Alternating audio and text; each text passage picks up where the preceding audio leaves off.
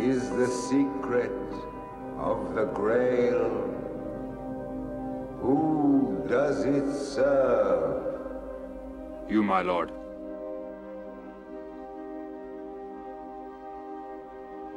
Who am I? You are my lord and king. Your Arthur. Have you found the secret that I have lost? Yes. You and the land are one. Mais pourquoi est-ce que vous mettez votre armure pour chevaucher de Calédonie jusqu'ici? Vous devriez vous trouver une petite tenue de voyage confortable, une étoffe en lin euh, ou quelque chose. Un chevalier, c'est en armure. Pour chevaucher, pour se battre, pour se présenter au roi de Bretagne autour de la table ronde. Il y a un minimum de prestige à observer. Là, du coup, pour le prestige. euh, A wizard is never late, Frodo Baggins. Nor is he early. He arrives precisely when he means to. Camelot. Camelot. Camelot. It's only a model. I sat upon the shore fishing, with the arid plain behind me. Shall I at least set my lands in order? Rex Quandam, Rexque Futurus. Épisode spécial Excalibur.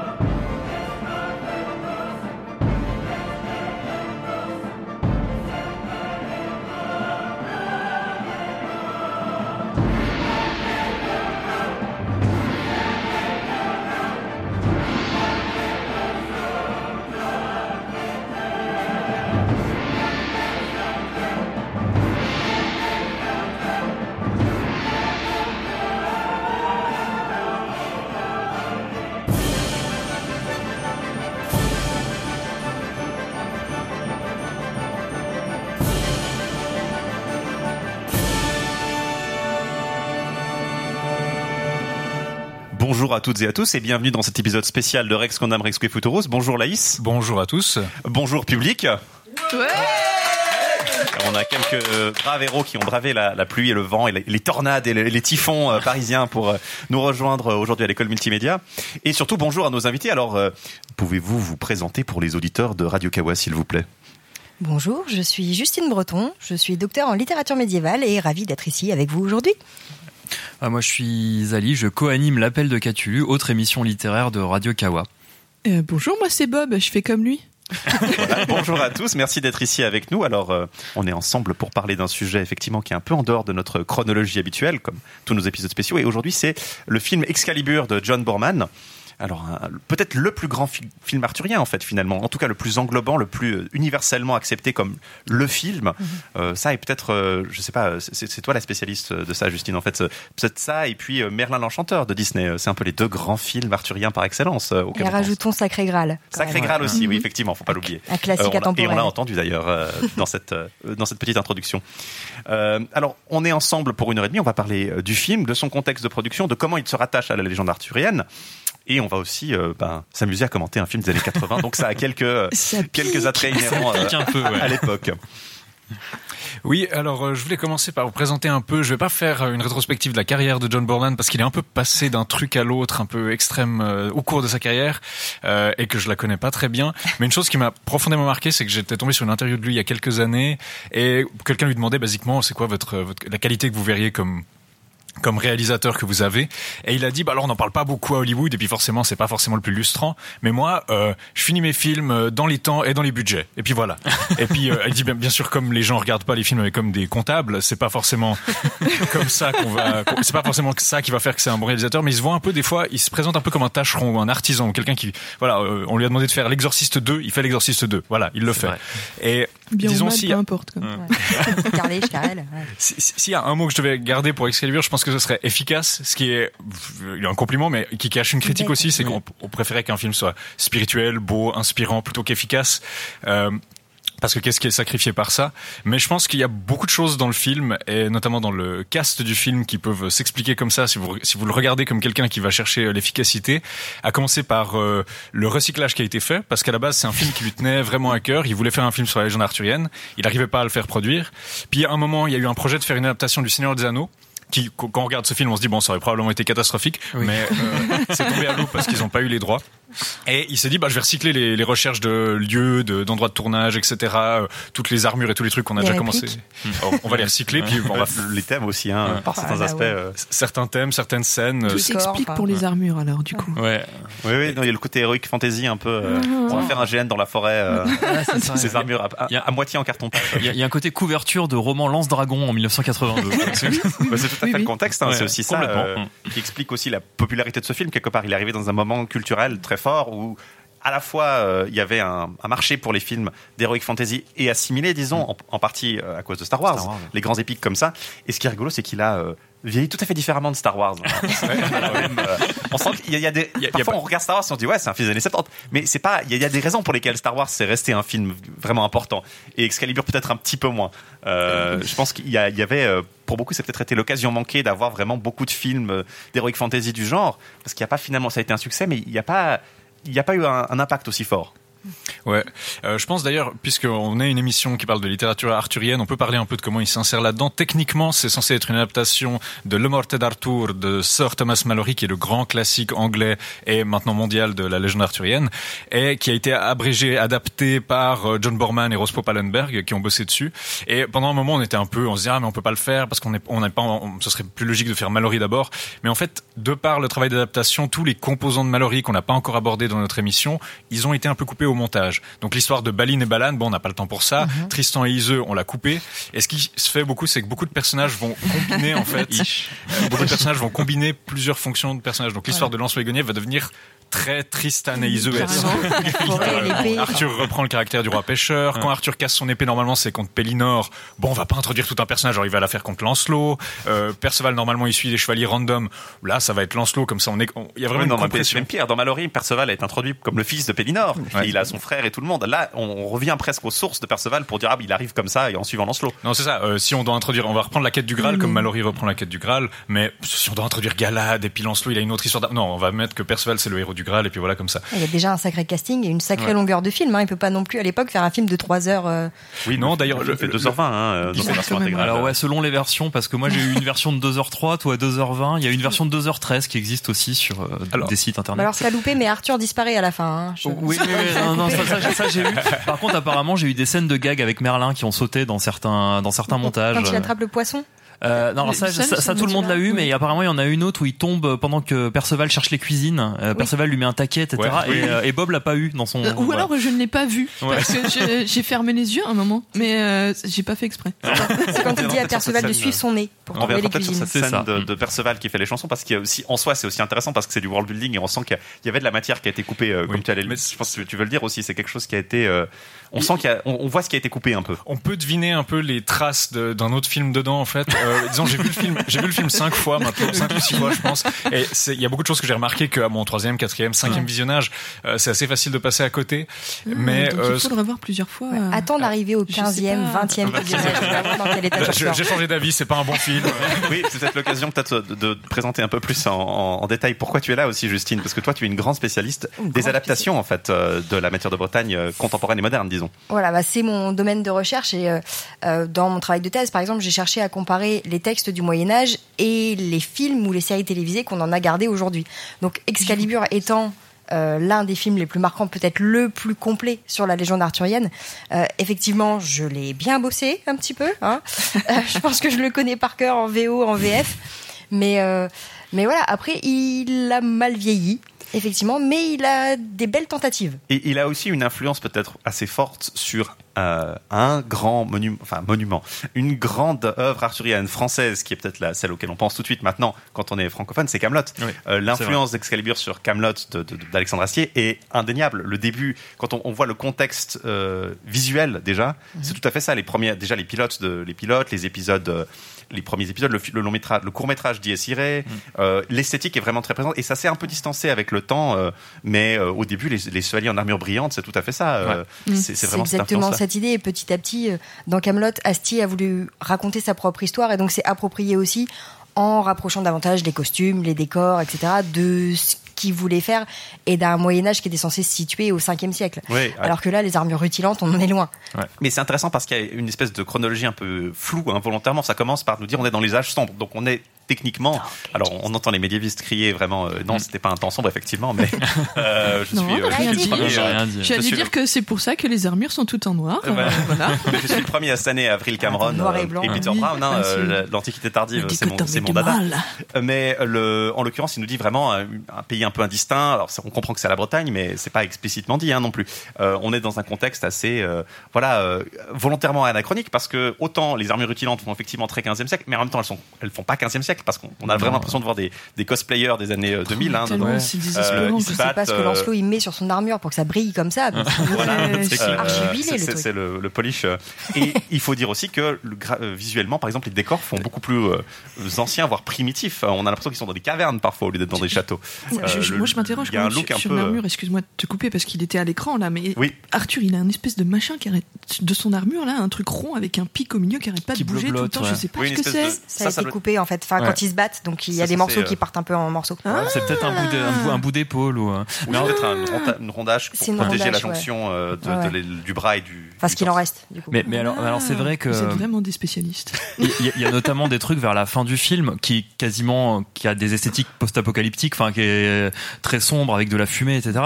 Et et l'armure de Mordred, euh, pour le coup, on dirait qu'elle vient de la cour de Louis XIV et que c'est- ça vient d'un bal costumé. Oui, c'est, c'est- oui, c'est il y a- il y a un ça. truc- et, et pourtant, le contexte, on dirait quasiment qu'elle est le survivant. Enfin, c'est, C'est la couverture de, de- de- de la jaquette Le Roi Danse ou quelque chose Oui, comme ça. voilà, hein. exactement. Il a, C'est- il a un, il a un masque en carton-pâte qui fait un, qui ressemble un peu à la suite de certaines productions du Fantôme de l'Opéra. Oui, voilà, Il a exactement, exactement, le même de cette période. Je pense qu'ils l'ont, ils l'ont acheté en bloc. euh. Le petit rire très flippant de oui, Mordred oui, oui. derrière. Une chose sur laquelle je reviens. Très dérangeant ce Il personnage. hante mes nuits. Une chose sur laquelle je reviendrai, c'est que Justine dit que le euh, euh, Alexandre Astier a fait un peu son histoire euh, pour essayer de raconter son histoire avec Camelot. Je pense que Borman fait un peu ça ici Mm. aussi avec le thème justement d'Excalibur, des thèmes très fraseriens où Jesse Weston, le roi est lié à la terre, la fertilité, euh, la terre ghaste, la, de Wasteland. Très qui New Age aussi, enfin, dans cette, Ah toute oui. cette courant de pensée. qui est chouette. Donc tout, ce- ce- il reprend vraiment ça et puis il se sert justement d'Excalibur comme une espèce de fil rouge qu'on va le voir qui unit tout le, le roman et une des choses, le roman, le film, une chose que je trouve que On Borman fait bien, c'est qu'il comprend que euh, ça suffit pas. C'est pas parce que c'est un motif arthurien que tu peux le mettre. C'est il y a une raison pour la table ronde. Il y a une scène qui explique pourquoi on a une table ronde. On la voit à l'écran là d'ailleurs, c'est pour ceux qui sont On, euh, dans on la. voit dans le- justement la, la victoire d'Arthur, il réussit à unifier le pays, tout le monde est en rond et puis il dit rappelez-vous de ce moment, bah, pour se rappeler de ce moment, je vais faire une table ronde, on sera tous ensemble. Tandis que si vous regardez des adaptations autres, comme je sais pas, Excalibur, Legend of the Sword, vous avez à la fin Arthur qui fait ah, je vais faire une table ronde Big parce que c'est la fin du film. Voilà, il comprend que Uther plante l'épée dans le rocher, ça fait partie de l'arc émotionnel et narratif d'Uther. Comment est-ce qu'il aborde la royauté, comment Arthur va aborder la royauté? C'est pas juste il y a une épée dans le rocher parce que bah c'est un motif arthurien. Euh, il récupère ça, mais il essaie de lui donner du sens dans le cadre de son film. Et c'est plus que ne font beaucoup d'adaptations, donc euh, dire. Et d'ailleurs, là, dans toute cette scène où euh, euh, les chevaliers sont en rond parce qu'ils viennent de gagner la bataille et euh, Merlin fait son petit message en disant souvenez-vous parce que c'est euh, le voilà it's the doom of men that they forget, etc. Et il y a Arthur qui arrive en disant Merlin, ta sagesse a forgé cet anneau.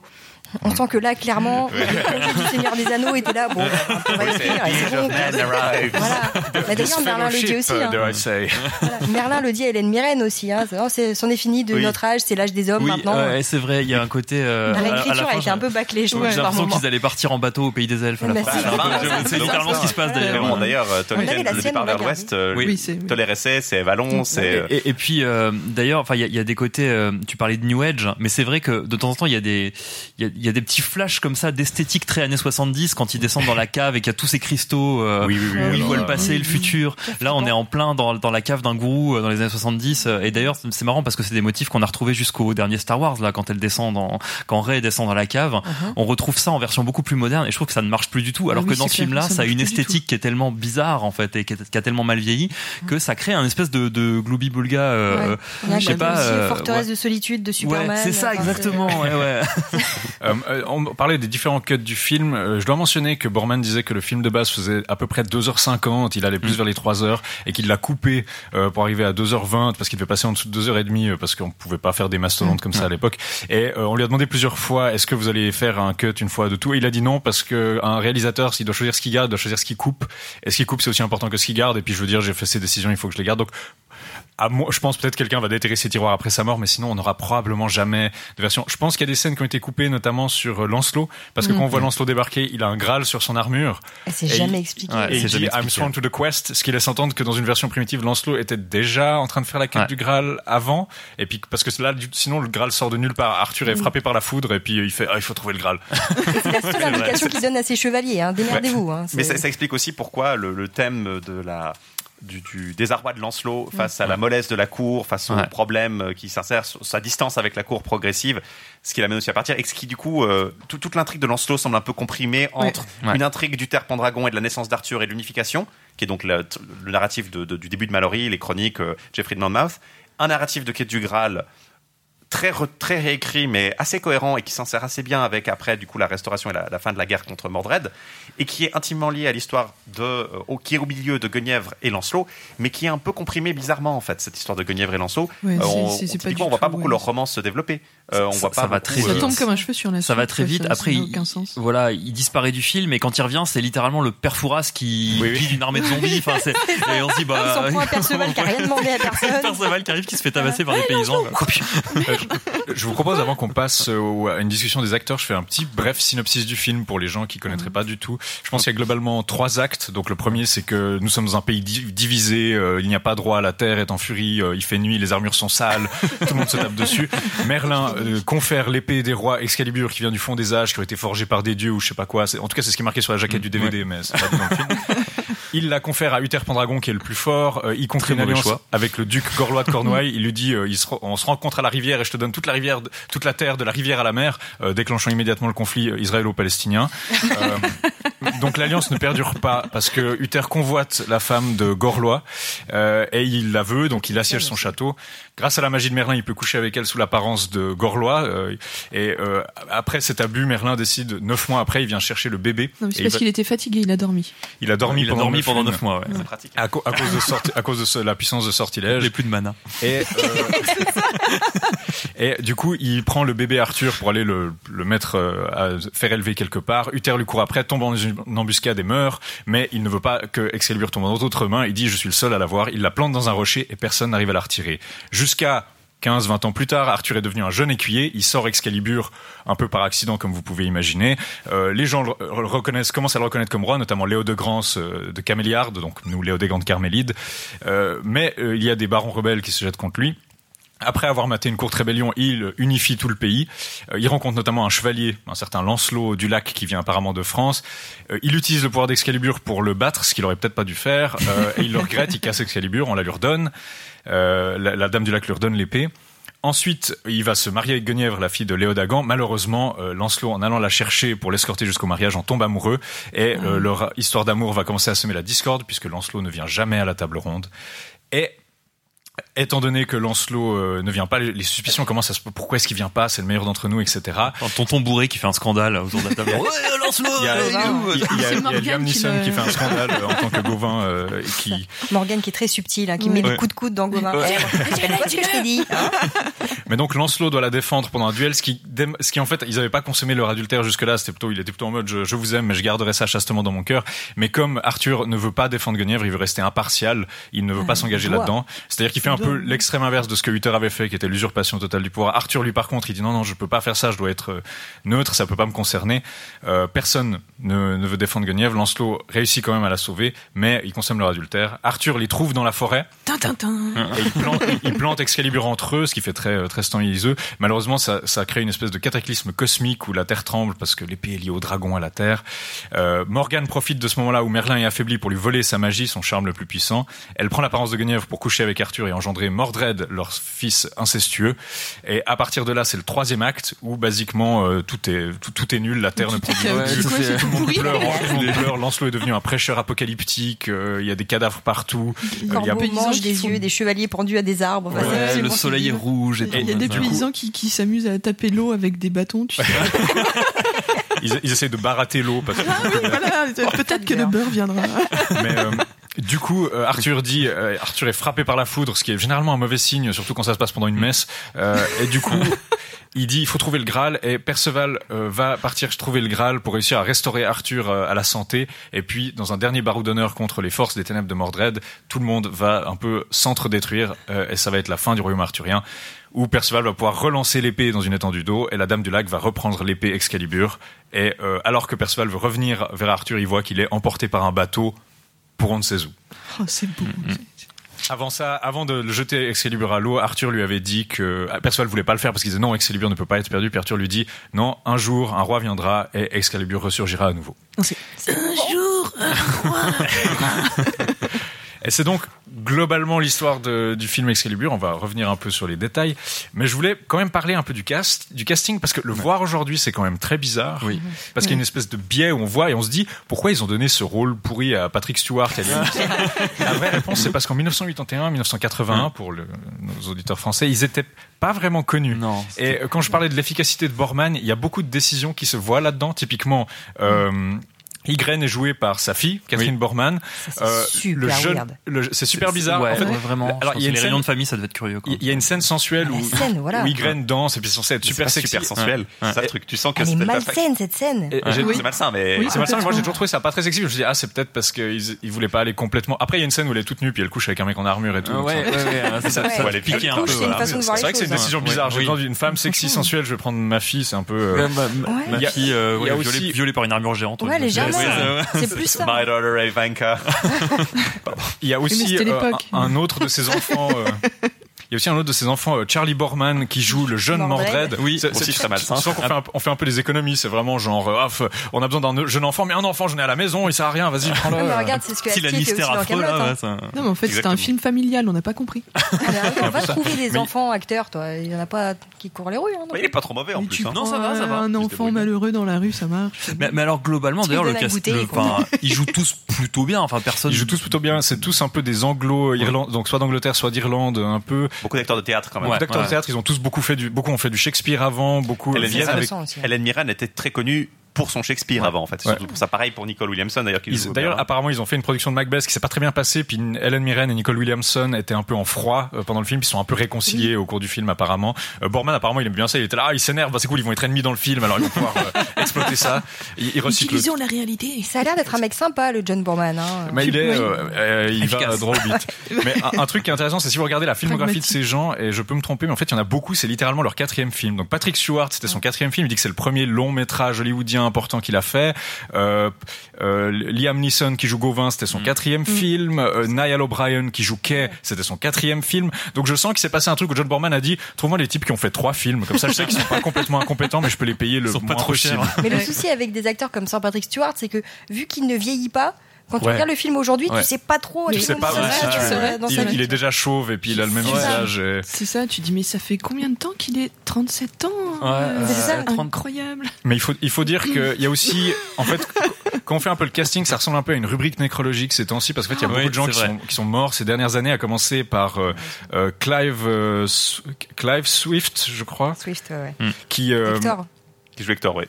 qui Le joue père adoptif Hector, le de père de Arthur. petit Arthur, qui est mort il y a 10 jours, en fait, le 1er février. C'est un de ces acteurs britanniques qui était dans tout. Il a joué dans l'ancien Doctor Who, le nouveau Doctor Who.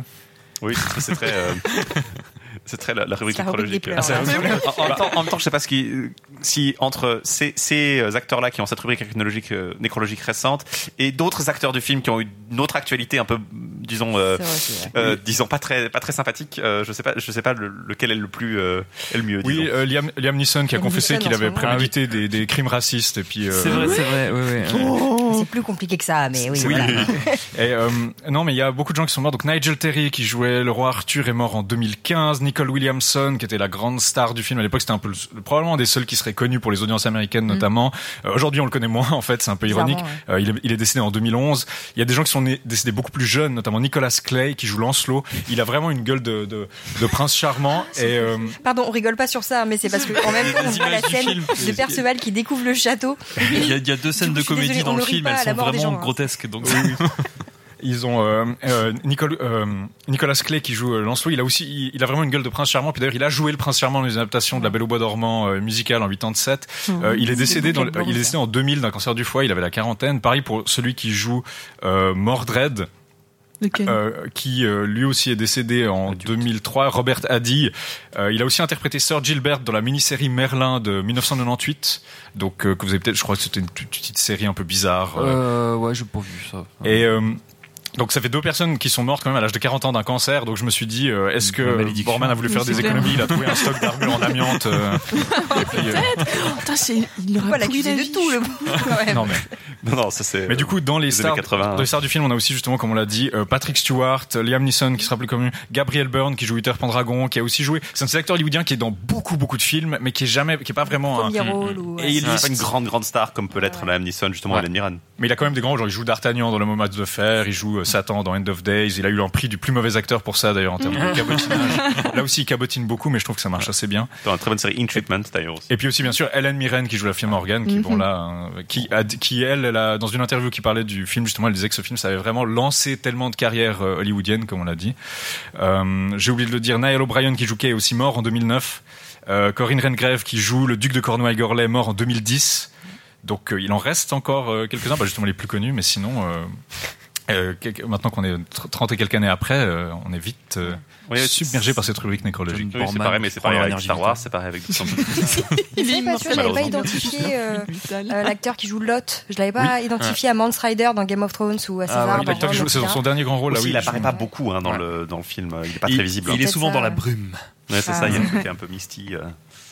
Voilà, donc c'est vrai que c'est un, un cast assez euh, particulier parce que les acteurs, disons, les plus connus qui nous ont plus survécu, qui ont plus survécu dans nos esprits, à part Helen Mirren, ne sont pas ceux qui ont les rôles les plus prominents aussi. Non. Nigel Terry qui joue le roi Arthur, euh, bon, faut le dire, surtout dans toute la première partie du film, il joue vraiment euh, à contre-courant par rapport à tous les autres Oui, acteurs. oui, oui. Euh, quand, son, quand, son- quand l'acteur qui joue Hector euh, justement essaie d'être un peu sérieux, dramatique, euh, presque shakespearien, lui il est là.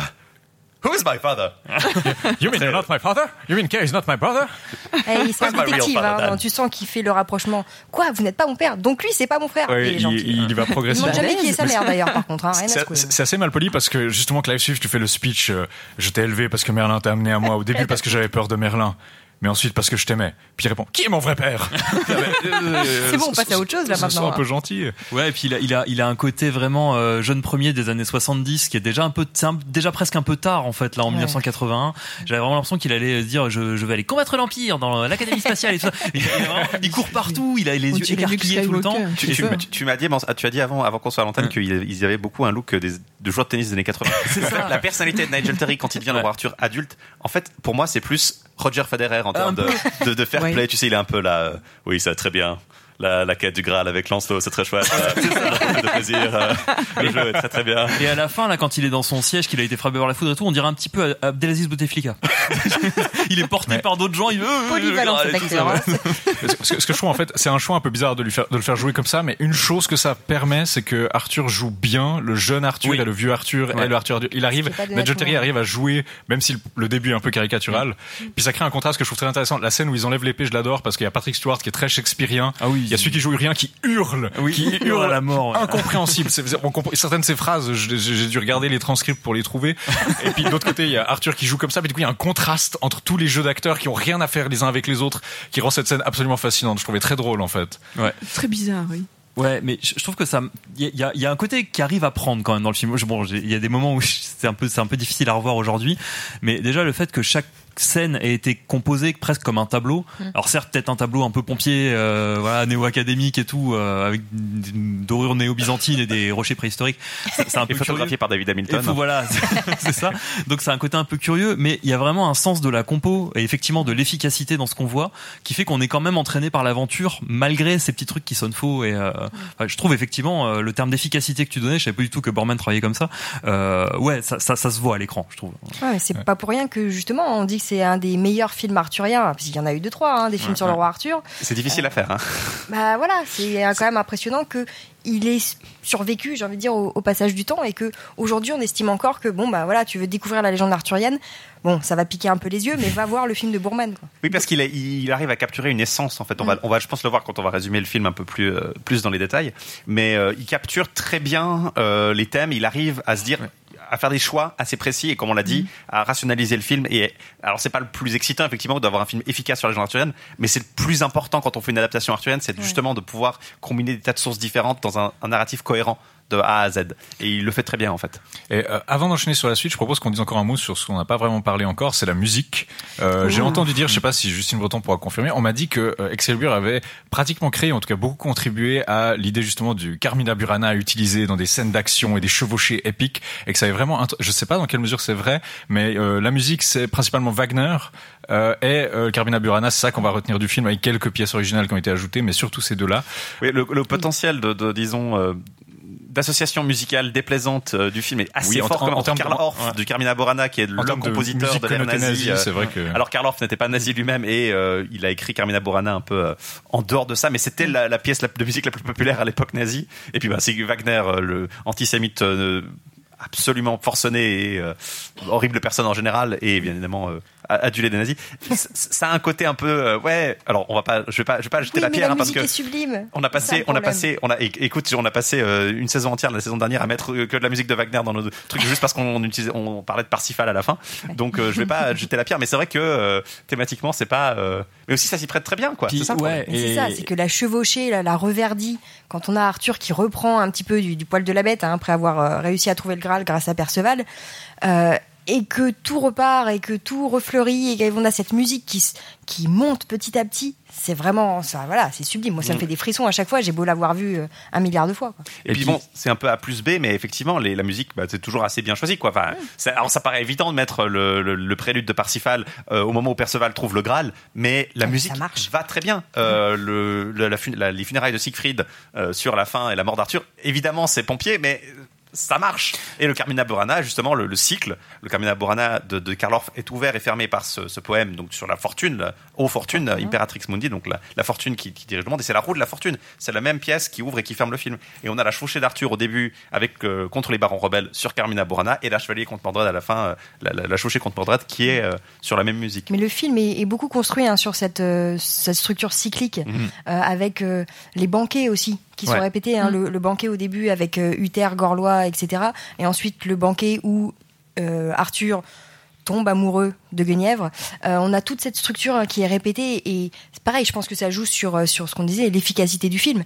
Mais il y a des moments clés comme ça qui permettent de d'aiguiller un peu toute la structure et d'avoir un, bah, un ensemble qui se tient, quoi, malgré le fait que ce soit un film de 2h20 sur toute la vie d'un personnage aussi légendaire.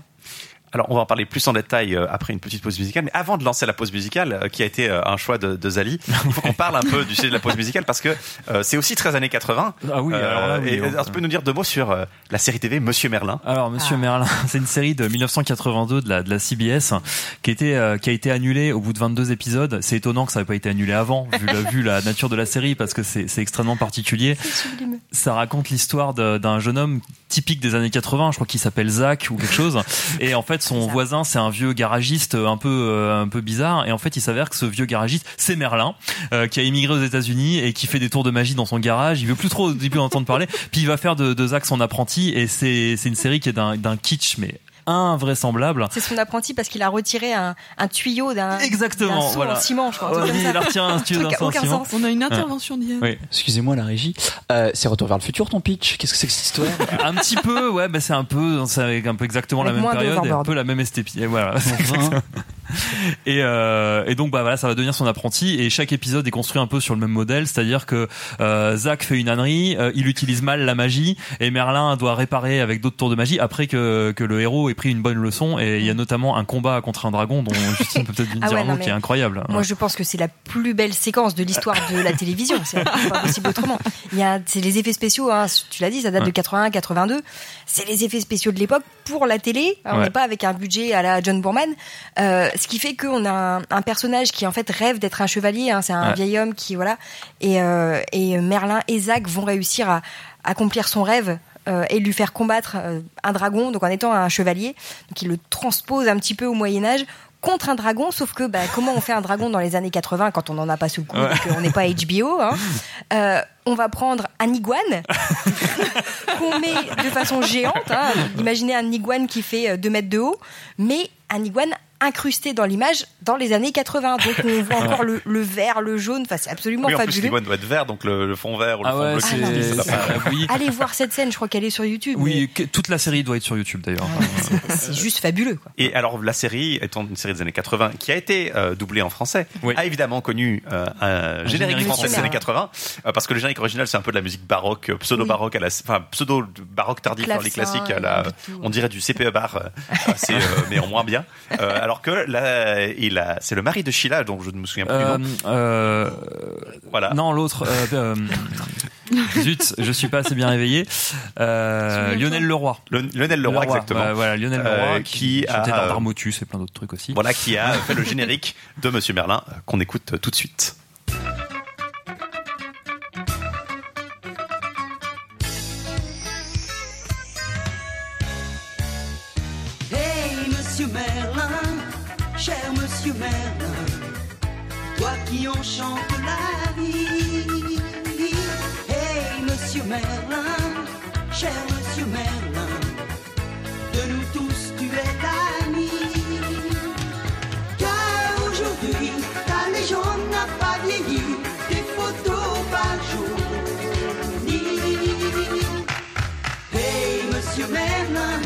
Sorcier, magicien, on te connaît bien.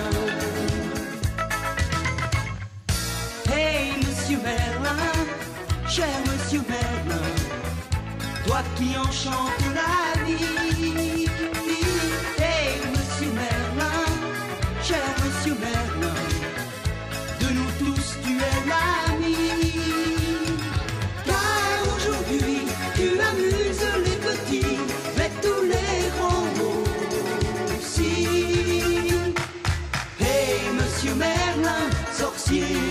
Magicien, on te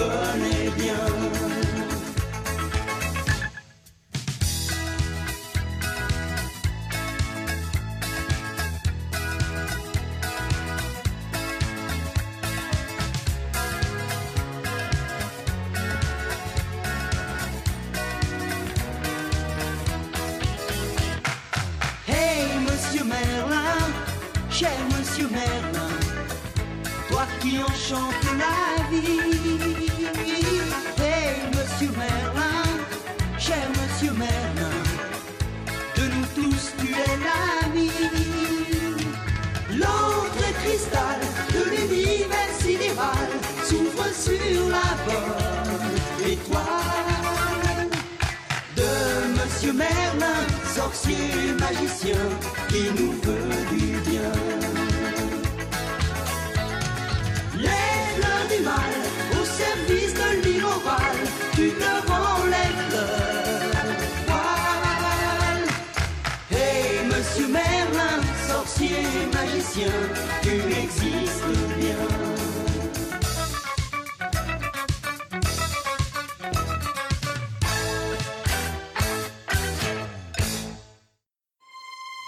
Quand vous découvrez un bon restaurant, vous en partagez l'adresse avec vos amis. Les podcasts, c'est pareil.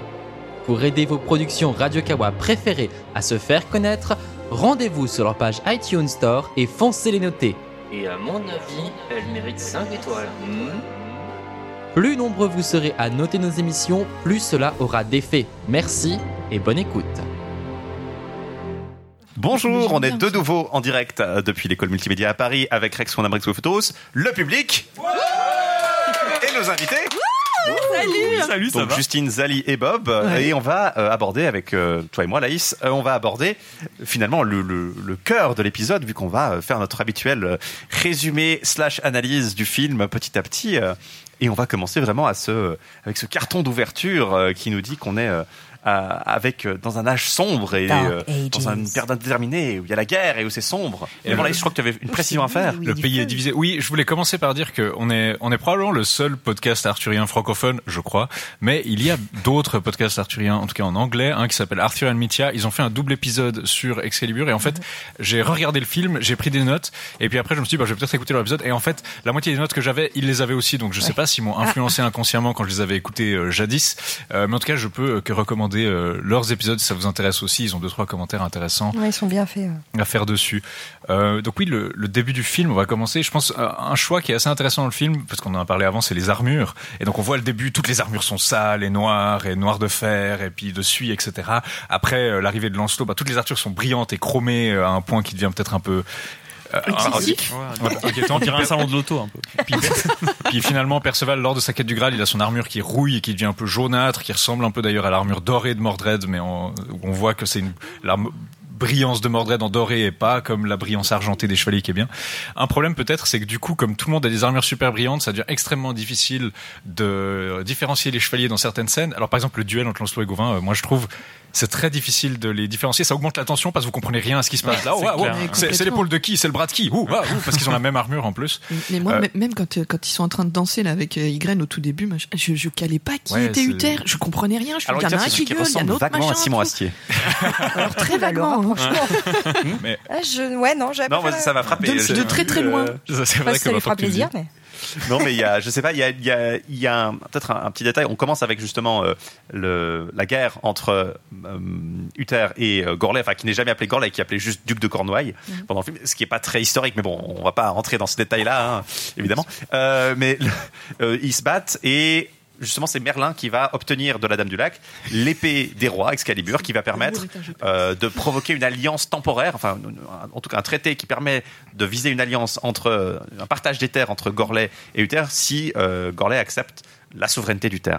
Et euh, en venant justement à sceller l'alliance chez Gorlais, euh, eh bien Arthur, le, le petit malin, fait preuve de horny on main euh, et euh, révèle son attraction pour la belle Irène, la femme de Gorlais. Ouais, ouais. Il y a beaucoup de scènes où il y a des gens qui crient de façon un peu impromptue et je trouve que la direction est un peu bizarre. Genre, il y a, il y a, il y a Uther qui fait ah, What up? T'as Gorley qui fait Ah Et puis il y a qui tombe par terre en disant, Ah! Et puis, Je me suis dit Est-ce qu'ils avaient pas d'autres prises? Est-ce qu'ils se sont rendus compte au montage? Oups, ça va devoir, faire- ça va devoir finir dans le film. Ça toute cette scène où t'as en plus la, la tension, euh, la tension, euh, voilà, ma- masculine, guerrière, puisque tu sens qu'il y a tout le un conflit politique qui essaye de se résoudre tant bien que mal, plus la tension sexuelle qui euh, grandit au fur et à mesure que euh, danse et qui effectivement s'étale par terre, on ne sait pas trop pourquoi à la fin. Ah oui. T'as cette tension qui monte. C'était la fin de la danse. Ouais, ça doit être ça. La fin du numéro. Voilà. C'est sexy une femme qui tombe par terre comme ça. Dans c'est la seule voiles, femme apparemment. Puis enfin, Bah la oui, façon dont son mari l'envoie. Non mais vas-y danse pour nous, ça va nous, ça va nous réjouir, c'est bien. Bonne Ouais, ambiance. pas, le, le film reste inhéremment euh, misogyne. Hein. euh, On va pas, Oui, on va pas, Toutes va les femmes sont extrêmement choquant. oui, ça- non, non, ou alors euh, un utérus sur pattes, ou euh, tais-toi, couche-toi là, et c'est un peu désespérant. hein, Ou mais, effectivement euh, dangereuse et euh, Oui, oui, oui. Guenièvre, euh, Morgane. Mais c'est bien connu que les femmes sont dangereuses, que Ouais, les hommes doivent nous craindre. Et en, et- et en l'occurrence, ça, va mener Uther un peu à sa perte. Il va d'abord demander à, à Merlin de, de lui aider à obtenir euh, Guenièvre- euh, Ygritte, pardon, mais elle va lui promettre ce qu'il voudra, littéralement. hein. donc toujours évidemment, c'est. Le, euh, le produit de sa luxure. Mais ça, c'est ce qu'il dit après, il me Après. semble. Non, il, il le dit pas. qu'il- il le dit dès le début et il lui fait rejurer deux fois. Ouais, c'est possible que Uther n'ait pas euh, tellement la tête à ça en même temps parce que Ouais. bah, il va. Clairement, il dit il oui, tout ce que tu veux. Il dit ouais, Il beaucoup plus bas, vas-y, tout ce que tu veux. Et alors du coup, euh, Merlin va invoquer le dragon. Et c'est vraiment le, le thème, c'est que la magie de Merlin est dérivée du dragon. Et alors le dragon, Uther Pendragon, la Bretagne, il semble un peu que le dragon c'est la terre et Uther et l'épée. C'est un peu, c'est un- le- la magie dans ce film est très très floue. C'est un petit, c'est un petit peu New Age mystique, ouais. Le, roi et Graal, la Dame du le Lac Smic, et le- euh, l'idée du Graal, l'idée de la Dame du Lac, euh, le départ d'Arthur en avalon à la fin, c'est très peu expliqué. Il y a très très peu l'aspect spirituel qui prendrait, euh, disons, des, dizaines de folios dans un manuscrit arthurien euh, du XIIIe siècle où on t'expliquerait exactement le détail euh, de la, la raison théologique pourquoi le Graal fonctionne de la façon dont il, il le fait. Euh, ça, c'est pas du tout dans ce film. Au même Excalibur, on dit juste que c'est l'épée des rois, qu'elle existe depuis le commencement des temps, depuis l'époque euh, l'homme, l'oiseau, la plante était- n'étaient qu'un, etc., et que la mort n'était qu'un rêve. Et sur la couverture, c'est, je crois que c'était forgé par un dieu, euh, donné par un magicien, brandi par un roi, puis on est Ouais. forgé par un dieu, puis on ne dit pas vraiment qui. Oui, on a- sait qu'elle n'est pas créée par les hommes parce qu'elle Ouais. réussit à tuer Mordred à la fin. Mais même Excalibur, on vous explique pas vraiment euh, ce Non, c'est ce que l'idée qui quoi. d'unité en fait qui revient tout le temps et déclinée sous plein de façons. Il faut que euh, l'épée, enfin c'est ce que Merlin explique hein, aussi au début. Il faut que euh, la terre ait un seul roi, donc on est tout ça. C'est pour ça que Merlin s'évertue à faire la paix entre euh, et, euh, et Uther. Il faut qu'on ait ensuite Excalibur et le Graal, le tout uni avec le roi, et que le roi soit uni à sa terre et uni à sa femme. Et enfin, voilà, on a l'impression que tout doit être un. Ouais. C'est très. Ah oui, sans que ce soit jamais expliqué, quoi. Ah oui, le monarchianisme, je connais. Euh, pardon. Euh, je vais faire des blagues sur les. Oui, euh, non, mais ces histoires d'unité, de trinité, ça me fait beaucoup penser à mes, à mes examens sur l'histoire du christianisme lycéen. Vous savez, l'homo, le- la même substance, la même essence. euh, Quelle essence est le roi Comment il est uni à la terre C'est vraiment, on dirait des débats sur la trinité euh, au concile de Nicée, c'est terrible. Oui, Euh, tout à fait. il y a- que- Non, mais c'est ça, c'est les petites. Mais c'est- C'est euh, aussi une des forces du film, c'est de- de mettre un peu tous ces signifiants flottants là, puis on trouve une espèce de profondeur à certains moments qui est pas du Mm. tout claire. Il y a plein de répliques qui, à mon avis, sont assez euh, Et c'est- Il y a moyen de faire saisissantes. mieux. hein. Mais oui, mais c'est ça d'un côté. Le problème, c'est que si, si tu essaies de faire mieux et que tu essaies d'expliquer ça, bah, tu finirais par prendre des tas d'heures de film à t'expliquer la, la théologie de- d'Excalibur et C'est de, ça, de- ouais. du Graal. Et ça ferait pas du bon cinéma, je pense. Ce serait Là, difficile de rendre ça visuellement euh, clair. juste qu'un génie s'en occupe, c'est tout. Ouais, mais, ouais, mais même là, tu vois, Tu c'est. fais quoi le week-end prochain? La- Tu veux, voilà. Excellente. euh, Grâce au Patreon de Je Radio Kawa. je pense que s'il y avait eu un- une mini-série euh, Excalibur, si ça avait été une mini-série sur la BBC de 3 à 4 épisodes, même deux épisodes, euh, tu aurais fait deux épisodes d'une heure et demie un peu plus long, un peu plus dense, tu aurais Ouais. eu de la place de rajouter ça. Mais là, sur un film de 2h20, ça même, il n'y a même pas tant la place que ça finalement. Ouais. Euh, et du coup, ça passe un peu à la trappe. Mais du coup, ça nous permet de- d'avoir des raccourcis visuels qui marchent extrêmement bien. Et c'est là, une, par exemple, une des innovations du film. On l'a pas vu là, euh, je crois, dans, dans ces séries euh, de, de scènes. Mais euh, il y a une scène où, justement, la scène quand euh, Uther va chevaucher pour rejoindre Ygritte à Tintagel, Merlin invoque le dragon et c'est la brume du dragon qui recouvre la mer, le, le Mhm. bras de mer Mhm. qui sépare l'armée d'Uther de Tintagel et il va chevaucher sur cette brume euh, et au fur et à mesure qu'il du chevauche, le charme de, de Merlin va le transformer et là c'est le casque en fait qui change.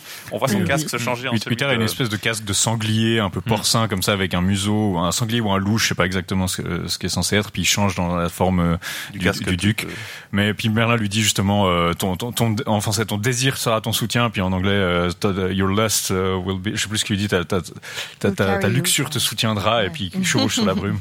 Et puis du coup, euh, quand il arrive à, à Tintagel, justement, il tombe sur Guenièvre, euh, sur pardon, j'arrête pas de faire le lapsus, hein, Ygritte, et euh, sur la petite Morgane, qui est la fille de Gorlais et de, de qui, euh, se- Elle, qui le comprend tout de suite que euh, c'est pas son père, et qui comprend en plus parce que en ce moment, au même moment, son père est en train de mener une sortie sur les troupes d'Arthur, Oui. que son père est en train de mourir en fait, parce Oui. qu'il est tué au moment même où euh, Arthur arrive. Enfante, euh, ouais, enfin, j'arrête pas les, les, enfin, désolé. Non. il enfante Non, pas. il n'enfante C'est pas. Traumatisant pour une petite fille. hein, Mais c'est ça aussi, ils se ressemblent. Ouais. Euh, le, Oui. le casting est intéressant parce que ils ont trouvé des acteurs qui se ressemblent suffisamment pour justifier le, pour justifier les, les liens de Ah, parenté. je bouge typiquement, la caméra. Hélène Mirren ressemble suffisamment, je trouve, à euh, Catherine- Bourman qui joue euh, Irène. Oui, je suis d'accord. Euh. Nigel Terry et euh, Gabriel Byrne se ressemblent assez pour qu'on voit le lien de parenté. Il y a euh, des liens assez euh, intéressants là-dedans, je trouve. Et alors, Oui, bah, pour rebondir sur ce que tu disais sur le, le souffle du dragon, etc. Alors, parce que, alors, j'ai fait des recherches quand même, Euh, mais euh, on a cette, euh, toute cette invocation de Merlin hein, qui revient, qui est reprise ensuite par, euh, par Morgane, mais le fameux Anar Nathras Utras Besot, Diende, etc. là, qui est devenu. là. Ouais, tellement entendu que c'est rentré en fait. Mais pour qui Et, est euh, familier avec le vieil irlandais euh, en fait, c'est le vieil irlandais euh, version de cuisine, quoi. hein. C'est Ouais, un peu ouais. euh, voilà. Mais euh, si on traduit comme on peut, ça donnerait quelque chose comme souffle du dragon, euh, charme de vie et de mort, ton présage de création. By Omen of Making. Voilà. Débrouillez-vous avec Oui, ça. c'est- il- ça vaut pour tout. Il l'appelle plusieurs fois le charm of making et c'est Ouais. pas toujours très cohérent parce qu'il utilise ce sortilège pour prendre la, pour qu'Uther prenne l'apparence de Gorley puis là j'ai dû dormir pendant neuf mois mais après Morgan l'utilise pour à peu près faire n'importe quoi puis elle a jamais besoin de. Bon, bah après, elle vieillit d'un coup quand euh, la magie est Quand partie. la magie part, Oui, ouais. c'est vrai. Euh, ce qui est intéressant, c'est qu'il y, a- il y a ce côté aussi, euh, quand, quand le, quand le l'acte est consommé, Merlin dit euh, The future has taken root in the present. Ah, Et c'est le genre de phrase qui sonne très profond. Et ça, ça revient souvent avec les phrases de, de, de, de Merlin. Ça sonne très profond. Mais ça en veut fait, rien dire. Bah oui, enfin effectivement, le, le présent euh, est toujours donne toujours naissance au futur. C'est pas une con- conversation historique Ouais, ou mais voilà, C'est beau parce qu'il Mais- le dit en, en Ouais, plissant les yeux, tu vois. Ça Voilà. toute la mystique. s- il se tourne vers la caméra puis. Ouais. Et du coup, après, on a euh, ces neuf mois qui passent. euh, finalement, euh, qui voit euh, Uther arriver, et puis se dit Mais qu'est-ce qui s'est passé cette nuit? Elle apprend que son mari est mort, alors qu'elle pensait l'avoir dans son lit. Puis euh, Uther accepte de la protéger, et il l'épouse. Et, euh, mais elle n'est pas encore tout à fait sûre que ce soit lui, ou si c'est c'était bien Gorley qui avait euh, Ouais. consommé son union avec elle. Et quand elle réalise que c'était lui, quand Merlin vient en fait prendre réclamer Arthur euh, pour euh, choisir comment l'élever, euh, elle, elle, elle se rend compte qu'en fait c'est Mm. c'était Uther qui l'a violée en fait, en, Mm. Ouais. en violée d'ailleurs euh, en armure alors qu'elle elle était Oui. nue. Donc pas très confortable. hein, Oui, c'est euh. une scène qui a marqué tout le monde, je pense, c'est qu'il Ouais, fait la non, scène non, avec ouais, ça, alterne hein, entre. ça. Ça alterne entre l'acteur qui, entre Gabriel Byrne et puis l'acteur qui joue Gorley, puis on alterne entre les deux en fait Ouais. pendant la scène. Euh, et puis euh, aussi, euh, ce que je trouvais assez intéressant, c'est que en fait, euh, quand Morgan le voit en armure, on voit le visage de Gabriel Byrne, mais quand il enlève son casque, c'est Gorley, Ouais. etc. Elle, elle Et- voit les deux. euh, elle voit les deux. Euh, mais ça, je, je, je vais juste à dire parce que je vais pas faire le, le truc comparé avec Mallory, mais dans Mallory, c'est quelque chose qui est déjà là où justement euh, Ygritte dit à Uther, Ah, il y a quelqu'un qui m'a visité, mais on m'a dit que mon mari était déjà mort depuis trois heures euh, lorsqu'il avait tenté de faire une sortie. Ici, c'est instantané parce qu'on voit que la mort et la conception ont lieu en même temps. Dans Mallory, c'est trois heures avant. Pourquoi? Parce que ça permet de garantir que Arthur est pas un bâtard Pas un en fait. bâtard. Ouais. Ça permet de garantir que il était plus marié à Gorley parce qu'il était mort, et donc euh, Techniquement. ah, Arthur est un enfant dans la légitime. loi britannique, Ouais. euh, il faut que euh, l'enfant soit né dans les liens du mariage. Il ne faut pas nécessairement qu'il soit conçu dans les liens du mariage, comme c'est le cas en France à l'époque. Et, du- et- et c'est important parce que d'un point de vue politique, la- le fait qu'Arthur soit ou non un bâtard a été utilisé politiquement, notamment au XIIIe siècle, euh, pour justifier euh, les droits des rois anglais sur l'Écosse. Ils essayaient de justifier auprès du pape le fait qu'ils devaient conquérir l'Écosse, ils avaient un droit sur l'Écosse parce que Arthur avait conquis l'Écosse et que eux-mêmes étant rois Ah, d'Angleterre ouais. comme Arthur l'était avant, enfin d'Angleterre entre guillemets, euh, bon, oui. ils, ils avaient un droit. Et les Écossais, en répondant au pape, disent non non non non, non, Arthur c'était un bâtard. C'était pas un roi légitime, vous pouvez pas vous réclamer d'Arthur. Et c'était vraiment utilisé politiquement au XIIIe siècle. Euh, et c'est ces considérations-là qui peuvent paraître Henri. VIII, hein, et on Ah oui, utilise euh, le bah, roi Arthur comme justification. le, le- euh, le- le qui frère aîné d'Henri VIII, euh, le frère aîné d'Henri VIII, l'héritier d'Henri VII, mort prématurément, le premier mari de Catherine d'Aragon. Euh, c'est Catherine d'Aragon, la, la première femme Oui, de, oui. il me semble. Hein. Oui. Euh, je suis très mauvais en, en Tudor. Euh, mais le, pas frère aîné d'Henri VIII, qui aurait dû être roi, s'appelait Arthur. Mhm. Euh, C'était la réunification de- du pays de Galles, de, l'Angleterre. Et effectivement, il y avait un côté vraiment euh, destiné là-dedans. Donc il y avait une influence politique très très forte, même au-delà de Mallory. Mais pour Et- revenir sur, excuse-moi, je te- vas-y. Euh, pour revenir sur ce que tu disais sur le, le fait que les chevaliers sont tout le temps en armure et qu'effectivement euh, Uther euh, viole hein, Mm. clairement euh, Mhm. Ygritte en armure. Euh, L'acteur, hein, donc c'est Gabriel Byrne, je crois, qui euh, interprète euh, Uther, c'est beaucoup plein de ça en disant que ça avait aucun sens. Quoi. Pourquoi il, Ouais. il prend pas deux secondes juste pour enlever son armure et en plus en disant que c'était pas pratique Ouais. du tout. Mais c'est mais très mémorable. Alors après, voilà, il y a mais plein on de a tous les sont plans où les plans les plus rapprochés où il n'est pas euh, bah, sur l'actrice, il est euh, en fait pour tourner la scène, il était sur un- une espèce de gros coussin. sur un oreiller. Ouais. Et il dit voilà, et je me sens super ridicule à tout le monde qui m'observe.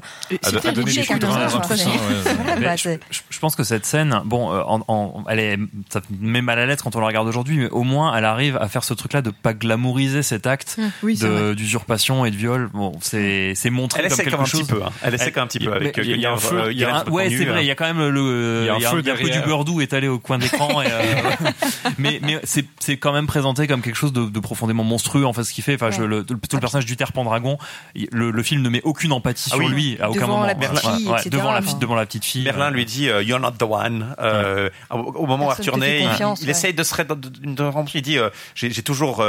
Enfin, I- I've always, uh, I've only known how to butcher men. Now I shall learn to love, love them. Il n'aura pas l'occasion, évidemment. Mais c'est vraiment aussi un- un- une des façons que le film a de présenter Arthur comme opposé à Uther. Mm. Arthur est beaucoup plus empathique. Il va tout de suite aller euh, proposer l'amour avant, avant toute solution, même à Mordred, euh, comparé à Uther, qui était juste, ah non, je sais juste euh, buter des gens. Euh, sinon, une autre réplique de cette scène, avant qu'on passe peut-être à la suivante, qui m'a beaucoup marqué, c'est quand euh, Guenièvre- quand euh, quand Morgane voit Merlin emporter Arthur, Ah, elle le regarde et elle lui demande Are you the father and the mother of the baby now, Merlin? Oui, c'est C'est très, c'est Ouais. très. C'est très bizarre parce que Merlin répond pas et puis on sait pas exactement ce que ça veut dire. Mais elle lui demande s'il est le maire, la, la- La paix- le, le père et la mère euh, C'est à la du fois bébé très puisqu'il naïf et très euh, très sage et on ressent déjà que le personnage de Morgane, euh, bah, c'est pas une petite fille normale en fait. hein. Il y a déjà un souci euh, Bah, avant même ce traumatisme. quoi. Bah oui, déjà, elle, elle voit son père mourir dans son, dans son rêve, donc. euh, Oui, c'est ça. Et sa mère se faire violer en même temps. bah, Juste après, oui, voilà. ouais. C'est une belle ambiance. Hein, quand ouais. même. Non, Et- ça, et du coup- c'est un petit peu formateur. Et du coup, euh, comme on l'a dit, Uther part à la poursuite de Merlin euh, pour essayer de récupérer Arthur. Et en fait, il est, euh, tombe dans une embuscade des barons de Gorley qui sont encore fidèles à, à- à Gorley et qui le tuent un peu incérémonieusement. Mais avant qu'il puisse saisir l'épée, euh, il le- la plante dans un rocher. Ouais. Une Euh, il dit, voilà, euh, C'est seul Ouais, mon super. héritier légitime. En gros, seul moi ou mon héritier légitime peut l'attirer. Et ça a évidemment euh, le sens que ce Ouais. sera Arthur de l'ôter du rocher. J'aime Merlin beaucoup, la, lui dit d'ailleurs, hein. j'aime beaucoup la scène de la mort d'Uther. Je trouve que quand il est à l'intérieur du château, ça marche pas très bien parce qu'il tape sur les murs, puis il est très théâtral comme ça, puis Mm. ça fait un petit peu trop. Mais sa scène de mort, je trouve qu'elle marche très bien, même si elle a dû être un peu. Je crois qu'ils ont dû redoubler des passages parce que le son est un peu bizarre par endroits. euh. C'est toujours très compliqué de filmer euh, quand tu as des acteurs en armure parce Oui, qu'il y a justement ce clon, clon, gling clon. gling tout le temps. Et euh, bah, pour gérer au niveau de- du son, c'est un peu compliqué d'entendre les répliques par-dessus tout ça. Donc effectivement, généralement, il faut redoubler derrière. Puis donc on coupe immédiatement à un tournoi euh, qui est une quinzaine, vingtaine d'années plus tard, où Arthur, jeune écuyer, va avec euh, son frère Kay, qui est chevalier, lui est leur père euh, Hector, et il va s'illustrer dans un, et il va s'illustrer pour apparemment pour la première fois dans un tournoi. Et on voit euh, Patrick Stewart qui défonce absolument tout le monde, euh, et qui, qui, qui bouffe cette scène. Il est, Ah oui, son, son rôle dans tout le film, il n'a pas beaucoup de répliques. Il a quelques répliques, mais l'essentiel de son rôle, c'est de tenir une hache à deux mains et puis de faire. Ah de hurler, ouais, Mais il le fait très bien. Ah, il, est- Ah ouais, il il excellent. Il a, il a beaucoup de plaisir à le faire. Il il y a aussi une scène où il danse après la victoire euh, de la fin de la rébellion où il a une espèce de t-shirt médiéval à manches assez courtes où il danse et puis il est, à fond- il il est tout le temps à fond donc c'est quand même assez euh, c'est compréhensible qu'il ait marqué les esprits après avec sa carrière décollée quoi. Ouais, non, mais c'est aussi, c'est aussi rigolo que à côté, euh, les rôles pour lesquels il est plus connu, c'est euh, T. Hal Grey Hot. Shut up, Wesley. C'est très, euh, très mesuré dans Star Trek comparé à, à Léo Dogan euh, dans cette version. Et du coup, euh, alors, je vais pas vous, pas, pas vous résumer dans les détails, hein, mais euh, ce qui se passe évidemment, c'est que Arthur oublie l'épée de, de Kay, il essaie d'aller la retrouver, mais un gamin la vole. Il, il est tenté par l'idée de voler une épée à un forgeron. Ouais. C'est rigolo. Mais d'ailleurs, le gamin, il y a de fortes chances que ce soit soit un gamin envoyé par Merlin, soit Merlin lui-même. hein, Oui, c'est aussi possible. C'est pas, il- on, on C'est- pas on sait pas, là-dessus. ouais. Ah oui mais il tombe que sur le gamin attend que Arthur le suive. D'ailleurs, le, le forgeron qui voit Arthur, c'est en fait le type qui a fait est toutes les armures du film. Seul gosse. Et, C'est et du, et du coup, bah, il retire l'épée du rocher un peu euh, en se disant, bah voilà, une épée comme une autre, hein, et il la donne à Kay. Et euh, tout le monde arrive, puis là, l'épée a été tirée du rocher. Et Hector demande à Kay, et toi qui retirée mais Bah t'as ouais. retiré l'épée du rocher Il dit, euh, Oui. yes. Oui. Yes. Euh, non, non. Avec juste un petit regard d'Arthur, quoi. Mais c'est aussi rigolo parce qu'on sent que Kay est un peu plus con-con que méchant ou un peu fourbe, comme ils peuvent l'être dans certaines Ouais. adaptations. On voit aussi les rouages qui commencent à tourner dans sa tête où il se dit est-ce que je vais Ouais. réussir, à m'en tirer avec ça? Non, Ouais. ouais.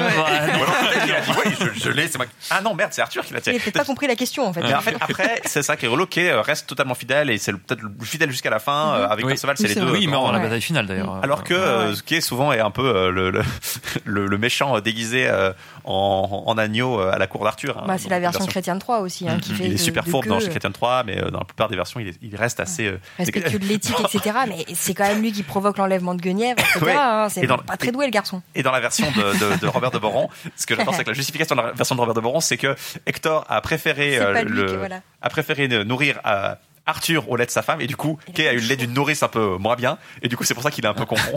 C'est ça. Non, Oh là là. que, je trouve, que je trouve très drôle, mais effectivement. Parce que sa femme n'a pas pu euh, voilà, allaiter Oui, les deux et que deux, du coup il a confié son propre fils à une nourrice. Oui, oui, mais comme si ça avait une incidence. Quoi. Mais du coup, il y le, avait des pesticides, des pesticides dans son.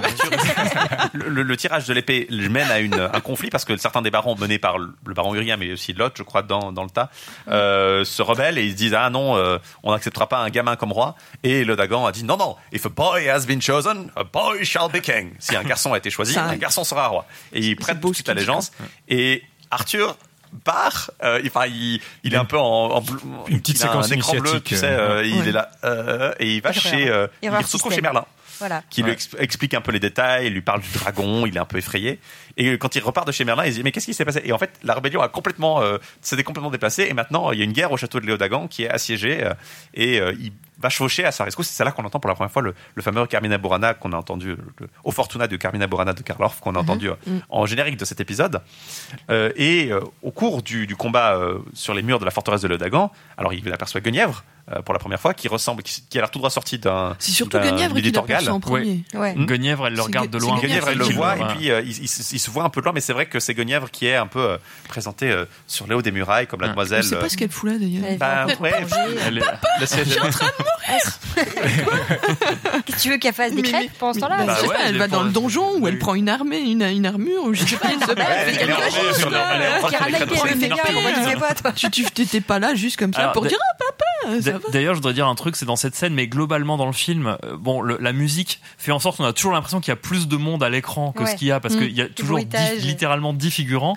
Et Ouais. dans cette scène de, de siège, les figurants font n'importe quoi. Que derrière, il y en a qui s'accroupissent, ils tombent tout seuls, il y en a qui trébuchent. C'est c'est Ouais, vraiment. les, scè- les scènes de combat en général sont pas exceptionnelles. il y a- Ouais, il y a- c'est pour ça, en fait, il y a c'est un petit côté. mauvaise. Non, mais c'est bon, on la garde, quoi. Toute la première moitié du film, qui a ces, scènes un peu qui se veulent épiques, sont euh, est beaucoup moins réussie réussi, je trouve, visuellement. C'est c'est le problème du Non, mais- budget. Et après, il utilise des artefacts. Quand, quand Arthur est devenu roi, euh, les deux scènes de bataille qu'on a sont soit dans la brume, soit dans la nuit, il y a des feux. Et là, ça rend beaucoup mieux parce que c'est plus crédible. Ouais, on et là, au château de. Ça reste quand même catastrophique. On comprend assez facilement qu'Arthur puisse aller d'un bout à l'autre en train de tuer tout le monde. Il y a un Euh, moment qui m'a fait mourir de rire dans la VF à la fin, dans la bataille dans la brume. À un moment donné, t'as les acteurs de la VF qui crient euh, Oui, euh, utilisons la brume, ils ne verront pas qu'on est peu nombreux. Et il y a quelqu'un, je pense, c'est c'est peut-être Kay d'ailleurs qui dit ça. Utilisons cette vieille ruse. oui, c'est une vieille ruse, je te confirme. et, et du coup, bah, Mais je, je dirais juste que c'est en fait un des vrais problèmes qu'on voit que ce qu'il y aurait eu comme gros problème avec une adaptation du Seigneur des Anneaux, c'est qu'avant les progrès du numérique qui Ouais, te rendent possible ouais. de changer tes Ouais. 50 figurants en 50 000, Voilà. euh, c'est puis aussi euh, les moyens qui vont avec, ça aurait été absolument impossible de faire le gouffre de Helm ou je sais pas quoi avec Ouais, 10 clairement. 10 pecnos. Ou un dessin animé, comme ça a été fait. D'ailleurs- Ou un dessin animé. D'ailleurs, aussi un des, pro- un des pro- trucs qui est marrant, c'est qu'on voit beaucoup Camelot parce qu'ils ont une maquette et puis qu'ils vont, Mm. ils vont utiliser. Ah. Elle a coûté de Aussi, l'argent, alors on va l'exploiter jusqu'au bout. Par contre, le château de Morgane, on le voit jamais. Du coup, il a l'air d'être un peu hors du. Enfin, on voit jamais vraiment. Dans des cavernes. hein. C'est Ouais. une espèce de caverne, on sait pas trop. En même temps, euh, c'est pas trop grave parce que quand on voit ce qu'ils ont fait de Camelot, enfin, c'est un, un peu tristoun. Oui, euh, C'est un peu la cour des miracles. Hein. Je- on va- ouais, ouais. on- Bah, ça les ressemble à remparts, il y a des plages dans les couloirs, 02 en ouais, fait. c'est- euh, une blague un très helvétique là, mais c'est Arthur et. Merlin sont sur les remparts et que Arthur se rend compte que Guenièvre est parti avec Lancelot, Mm. Les remparts, enfin les, les créneaux sont en métal. Oui, Oui, dirait du métal doré, du carton pâte, c'est terrible. Voilà. Il dit que c'est un château d'argent et d'or, je crois, et que c'est Merlin qui l'a construit. Voilà, parce qu'il n'y a rien de plus mais- solide qu'un château en métal. Donc, euh, Mais du coup, on dirait juste un, un château des années 80. Ou en papier d'alu. ouais. Papier Mais même Conan ça. le barbare est beaucoup mieux réussi. D'ailleurs, moi, je préfère Conan le barbare. euh. Et du coup, euh, L'esthétique correspond mieux en fait au personnage et à l'atmosphère post-apocalyptique, etc. Alors que là, on a un mélange de rutilant et de crasse. Oui, qui est c'est assez, très, très dérangeant. assez perturbant. On a à la fois le- l'image dorée et glorieuse justement de la légende arthurienne Mm. et les Dark Ages euh, en même temps. C'est un peu perturbant. alors, à la, pendant la bataille, euh, Arthur perd son épée, euh, va, en fait, perd pas son épée. Il va donner son épée à Urien, qu'il a vaincu, et il veut demander à Urien de- de- de- d'accepter sa merci. Mais Urien dit non, je, je n'accepterai pas la merci d'un écuyer. Et du coup, il donne Excalibur à Urien pour qu'Urien la double et pour qu'il puisse accepter la merci d'un chevalier. Et en fait, c'est un peu le- euh, Et c'est là qu'on voit son, son talent d'unificateur, Ouais. beaucoup plus Ouais. diplomate que Cutter. C'est que bah, Urien, s- Il malgré hésite, les hein. incitations de ses barons, euh, ses alliés, il est là. Il se dit, ah, ça serait facile quand même. Et il la double d'un coup. Ouais. euh, et du coup, bah, tout le monde est plus ou moins d'accord pour qu'il devienne roi. Il y a un festin. Et il tombe amoureux de Guenièvre. Et les. Euh, alors, c'est rigolo. Elle lui, donne un, ses blessures. elle lui donne un gâteau. Puis Merlin a une métaphore sur. euh, Ce gâteau est comme le futur. euh, je ne sais pas ce qu'il y a dedans avant qu'il voilà. c'est, euh, le Forrest Gump et la boîte de Ouais, chocolat. voilà. J'hésitais à mettre l'extrait dans le générique aussi. euh, Mais je pensais que ça, c'était- je pensais que ce serait un peu trop. euh, C'est pas les cheveux. ouais. de, de- un peu trop lointain, mais du coup, il, il lui prédit effectivement son amour pour Guenièvre et aussi son amitié pour un, un ami très cher qui va le trahir. Et enfin, Mais Arthur est complètement béat en regardant Guenièvre, voilà, il écoute n'écoute pas. pas. du tout. Il est fixé sur Guenièvre et il va manger son gâteau. Il, il euh, faut dire qu'elle a une façon de penser ses plaies. J'ai jamais vu une infirmière faire ça. Je me suis déjà fait mal Elle quand j'étais à C'est-à-dire qu'elle coud et elle se penche littéralement sur lui, mais elle lèche à moitié sa plaie à la fin. Enfin, c'est Parce très curieux. Elle hein. coupe le fil avec les dents. Elle en coupe fait. le fil avec les dents, etc. Donc c'est au niveau de l'hygiène, c'est moyen. Ouais. Si, non, la salive. la salive, d'accord. Vas-y, bah, euh, va, lécher, va lécher des plaies de chevalier. Oh, l'hygiène du et du coup, il va, se lancer euh, sans transition carrément. En fait, on se lance, on arrive euh, à un pont qui est défendu par un chevalier mystérieux venu euh, d'au-delà de l'océan, donc Oui. de, de France, de Gaulle. C'est euh, Lancelot. On voit qu'on euh, est un peu après parce que Arthur a plus de barbe. Oui, oui, on est un petit peu après. Mais il y a, il y a une transition assez soudaine et je me suis demandé, ah, mais est-ce qu'ils sont censés s'être mariés entre les deux? Est-ce qu'il est censé se passer quelque chose? Non, non, c'est juste Ouais. en chemin vers ça et Camelot n'est pas encore fondé. Et euh, bah, le, Lancelot vainc euh, tous les chevaliers qui essaient de passer et Arthur va se lancer euh, dans la bataille. Il va à souffrir pas mal jusqu'à ce que finalement il utilise le pouvoir d'Excalibur pour assommer euh, Lancelot et il brise l'épée du coup. Mm. Euh, et il Ouais. le dit à Merlin, euh, j'ai- Voilà, ma, ma fierté a, a brisé cette épée, mon, mon- ma rage l'a brisée. Alors que Merlin lui disait, Ah, tu as brisé ce qu'il ne pouvait pas être brisé, l'espoir est brisé. Alors il va lancer l'épée dans le lac, à côté duquel il se trouve, et la dame du lac va sortir du lac euh, en planche. C'est très, Ouais. avec, sa, co- avec sa coiffure très années Ce qui est- ce 80. qui est très bizarre, c'est qu'elle a, qui elle a une coiffure années 80, alors que tout le monde a toujours une coiffe bizarre, et du coup, c'est la seule qui a des cheveux normaux dans le film, et ça fait très bizarre de la voir, en fait. C'est vrai. Elle sort de l'eau un peu en souriant. Euh, un et peu elle redonne une épée unifiée. Et du coup, on a ce côté des deux épées. euh, alors, la théorie des deux épées qui, ont des noms différents, suivant. Ça, c'est c'est quelque chose qu'on trouve beaucoup dans les, des versions modernes, des gens qui disent Ah non, mais en fait, il y a deux épées, ah, sais-tu Alors qu'en fait, non, même dans Mallory, il y a qu'une seule épée. Enfin, il y a- les deux épées s'appellent Excalibur en plus dans Mallory, mais dans la plupart des versions, il y a qu'une seule épée. euh, et On n'a euh, pas son nom tout de suite. Ou, voilà. voilà. Euh, euh, l'idée des deux épées, c'est quelque chose qui est bien plus tardif. euh, Et là, en l'occurrence, c'est la même épée qui va être tirée du rocher. Comment elle chope son nom, euh, du coup, si elle a pas son nom au départ? Mais non, mais parce qu'en fait, quand la Dame du Lac revient voir Arthur, Arthur lui dit Au fait, euh, l'épée que vous m'avez donnée, euh, j'ai oublié son nom. Ah ouais, c'est vrai. Alors que là, tout le monde sait que c'est Excalibur, quoi. Euh, Arthur, et du coup, Lancelot rejoint euh, Arthur en embrassant l'épée dans une scène qui est euh, extrêmement phallique. Super. Oui, c'est vrai. Oui, c'est vrai. C'est maintenant que tu le dis. Elle- elle est- c'est ça, elle est très Non, mais freudienne. son Freud de loin. Mais Borman, il aime bien justement Jung, Freud, Fraser, il aime bien tous ces trucs il que les délicatement la pointe de l'épée. Wow. Mais un, un peu comme tout le film en fait, c'est-à-dire que c'est un film dont la symbolique est volontairement très lourde et très transparente. Donc tous les potards sont tout le temps au maximum, d'où la musique, d'où Ouais. euh, le truc, le côté rutilant, ça, d'où le fait que bah, je vais te montrer un symbole phallique et bah, je vais te le montrer bien et assister dessus pendant 5 minutes. Voilà. je, je- je ferais juste une note sur les, les, les scènes de bataille qu'on a vues et sur le film en général, parce que ce que je disais sur les armures, c'est quelque chose que Arthurian Mitya a remarqué, c'est que c'est assez facile de confondre les chevaliers. Genre au bout du cinquième visionnage, ok ça va. Ils ont des physiques quand même assez distinctifs, mais des mecs barbus en armure, Ouais. c'est facile de les confondre. Et je- Arthurian Mitya remarquait, si seulement il y avait un, un système de de couleurs et de symboles qui servaient à distinguer des individus en armure à travers. Et puis le film on l'utilise pas du tout. Il y a juste Non. Arthur qui a un bouclier noir avec un dragon doré. Et euh, même Perceval quand il veut défendre Guenièvre on lui donne un bouclier générique. Ouais, qui est le même bouclier que motif Gauvin. géométrique qui est le même bouclier sud Enfin, Après, c'est ouais. dommage, j'utilise pas Leurs ça du tout. armures sont un petit peu différentes, mais effectivement, il faut faire gaffe aux armures pour repérer qui est qui. Mais même euh, quand Gauvin se bat avec Lancelot, ils ont pratiquement la même. Elles donc- sont- ouais, elles sont très, très C'est-à-dire qu'il y a un choix stylistique qui est très fort, euh, thématique. C'est on a des armures sales, on a des armures brillantes, on a des armures euh, rouillées. Mais du coup, comme cette uniformité qui crée des effets visuels impressionnants, bah ça gêne un petit peu euh, sur le plan L'identification, ouais. du récit, quoi. Alors du coup, Lancelot rejoint euh, la, la cour d'Arthur. Ils se battent contre des envahisseurs un peu indéterminés, mais on peut comprendre que c'est des Saxons euh, vu le contexte arthurien. Et alors c'est une très belle scène. Ils sont dans la nuit, on voit des, des feux euh, sur la montagne et ils se rejoignent en, en cercle après avoir vaincu. Tout le monde est, revient de la bataille. Et c'est cette fameuse scène où justement la table ronde est fondée parce qu'ils sont en cercle autour de Merlin qui leur annonce euh, très euh, Henri V euh, euh, sur le, le, la- le- le jour de la Saint-Crispin dans, dans, dans Henri V. C'est le jour dont, dont vous vous souviendrez parce qu'on a ga- gagné à Azincourt. Bah là c'est pareil. C'est vraiment euh, euh, Man shall remember this day. Et puis euh, voilà, c'est le, le destin des hommes qui normalement ils oublient. Bah, pour qu'on se rappelle, on va fonder cette table ronde. Remember, because it is the doom of men that they forget. Voilà, c'est très euh, ça c'est pas mal ça comme ça, comme comme réplique. Et il fonde, il va fonder autour de cette table ronde Camelot. Et dans le même euh, dans le même élan, il va prendre une femme et pour envoyer chercher la Guenièvre. surprise de Léo Dagan d'ailleurs. Voilà. Il a l'air un peu étonné de cette Ah, voilà. Ok, d'accord. Ouais, je vais prendre une femme. Ah bon il va envoyer chercher Guenièvre. Euh, qui c'est qui va envoyer? C'est Lancelot. Et c'est là qu'on a ouais, le, ouais. le- le thème Tristan et Iseux qui va arriver parce que c'est exactement le, le- Ouais. c'est Tristan qui va chercher Iseux pour le roi Marc. roi Et là c'est euh, Lancelot. Et il lui dit même hein, cache quand ils sont en train de chevaucher Ouais. ensemble que euh, il est amoureux d'elle. Je ne vous aimerai, je n'aimerai que vous jusqu'à la fin de ma vie. Jusqu'à la fin de votre vie d'ailleurs, je crois qu'il lui dit. Voilà. Très intéressant. Et, mais il lui dit, mais je suis juré à la quête. Donc c'est de nouveau cette seule précision que cette vague quête du Graal sur lequel on ne sait pas encore qui est, euh, qui, qui l'empêche d'être, euh, de, de consommer cette relation. Et euh, finalement, c'est un peu ce, ce côté amour courtois qui est qui- il y a une tentative de le répliquer entre, la, entre Arthur et Lancelot en disant ah oui c'est mon meilleur ami mais on voit pas tellement ça Non. et ce- Ah oui. avoir un peu C'est plus je sais pas même d'amitié ou même d'homoérotisme entre euh, Arthur et Lancelot parce que Ils- par moment c'est Ils ont très c'est- peu de dans scènes cette version, ensemble, en c'est fait, franchement ça ça aurait été plus intéressant ça aurait amené plus de poids finalement à la Ils, ils auraient dû incorporer le personnage de Gallo qui est plus dans Mallory, mais ils auraient dû incorporer le personnage de Gallo dans Arthur et puis faire que Arthur et Lancelot avaient une relation euh, peut-être pas peut-être pas homo-érotique, il y a pas besoin, mais le truc c'est que si c'est un triangle amoureux qui a deux côtés, donc euh, Lancelot Guenièvre et puis Arthur Guenièvre, si la relation entre Arthur et Lancelot est pas montrée, c'est pas intéressant. Donc Ouais. C'est ce a- que White fait hein, en développant Ouais. justement cette. ils sont censés être meilleurs amis, mais il dit juste voilà. C'est mon meilleur ami, puis on est là ah, ah bon. euh, Je, je trouve vraiment que c'est le parce que vous personnage. euh, ouais. je trouve vraiment que c'est le personnage qu'on comprend le moins, Lancelot, dans le film. Il Ouais. change beaucoup de caractère en fait d'une scène à l'autre, et on sent que c'est peut-être lui qui a le plus souffert du montage. Oui, exactement. Ouais. Exactement, c'est ça. ouais. Alors du coup, euh, on marie Arthur et Guenièvre euh, devant une magnifique tapisserie avec la tête de Jésus dessus. C'est très très drôle cette, C'est horrible. cette scène. on, on chante le Kyrie eleison. On chante le- Alors ça C'est super très triste pour un mariage le Kyrie hein. eleison. Ça veut dire Seigneur, prends pitié, hein, le Kyrie eleison en grec. Donc c'est pas. Mais c'est parce qu'il y a une scène.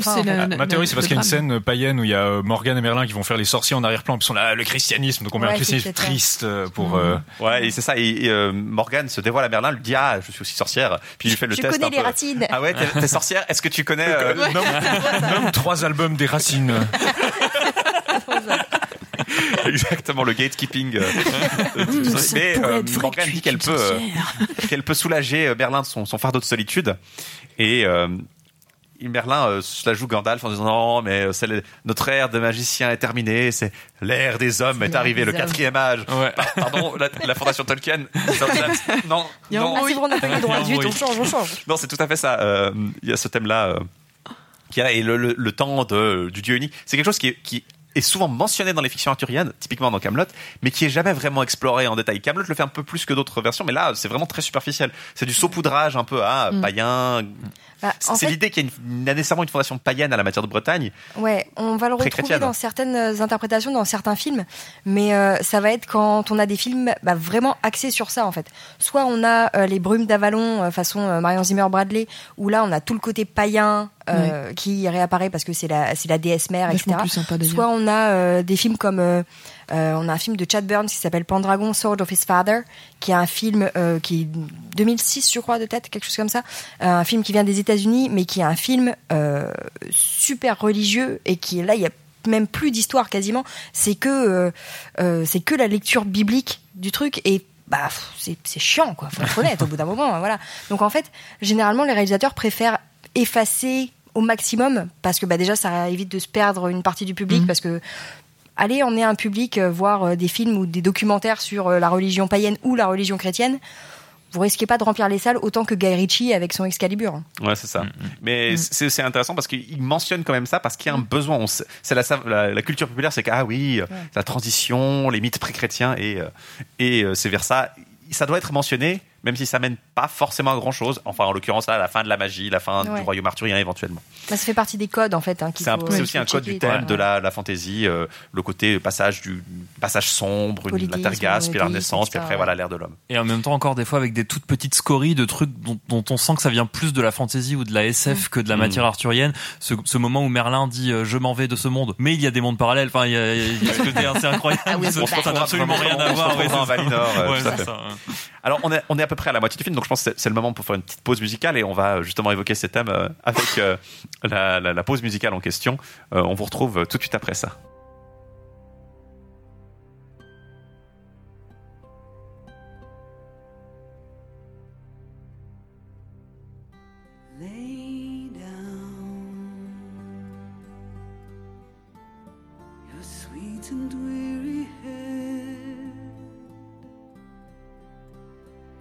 Night is falling. You've come to journey's end. Sleep now. Dream of the ones who came before. They are calling from across a distant shore.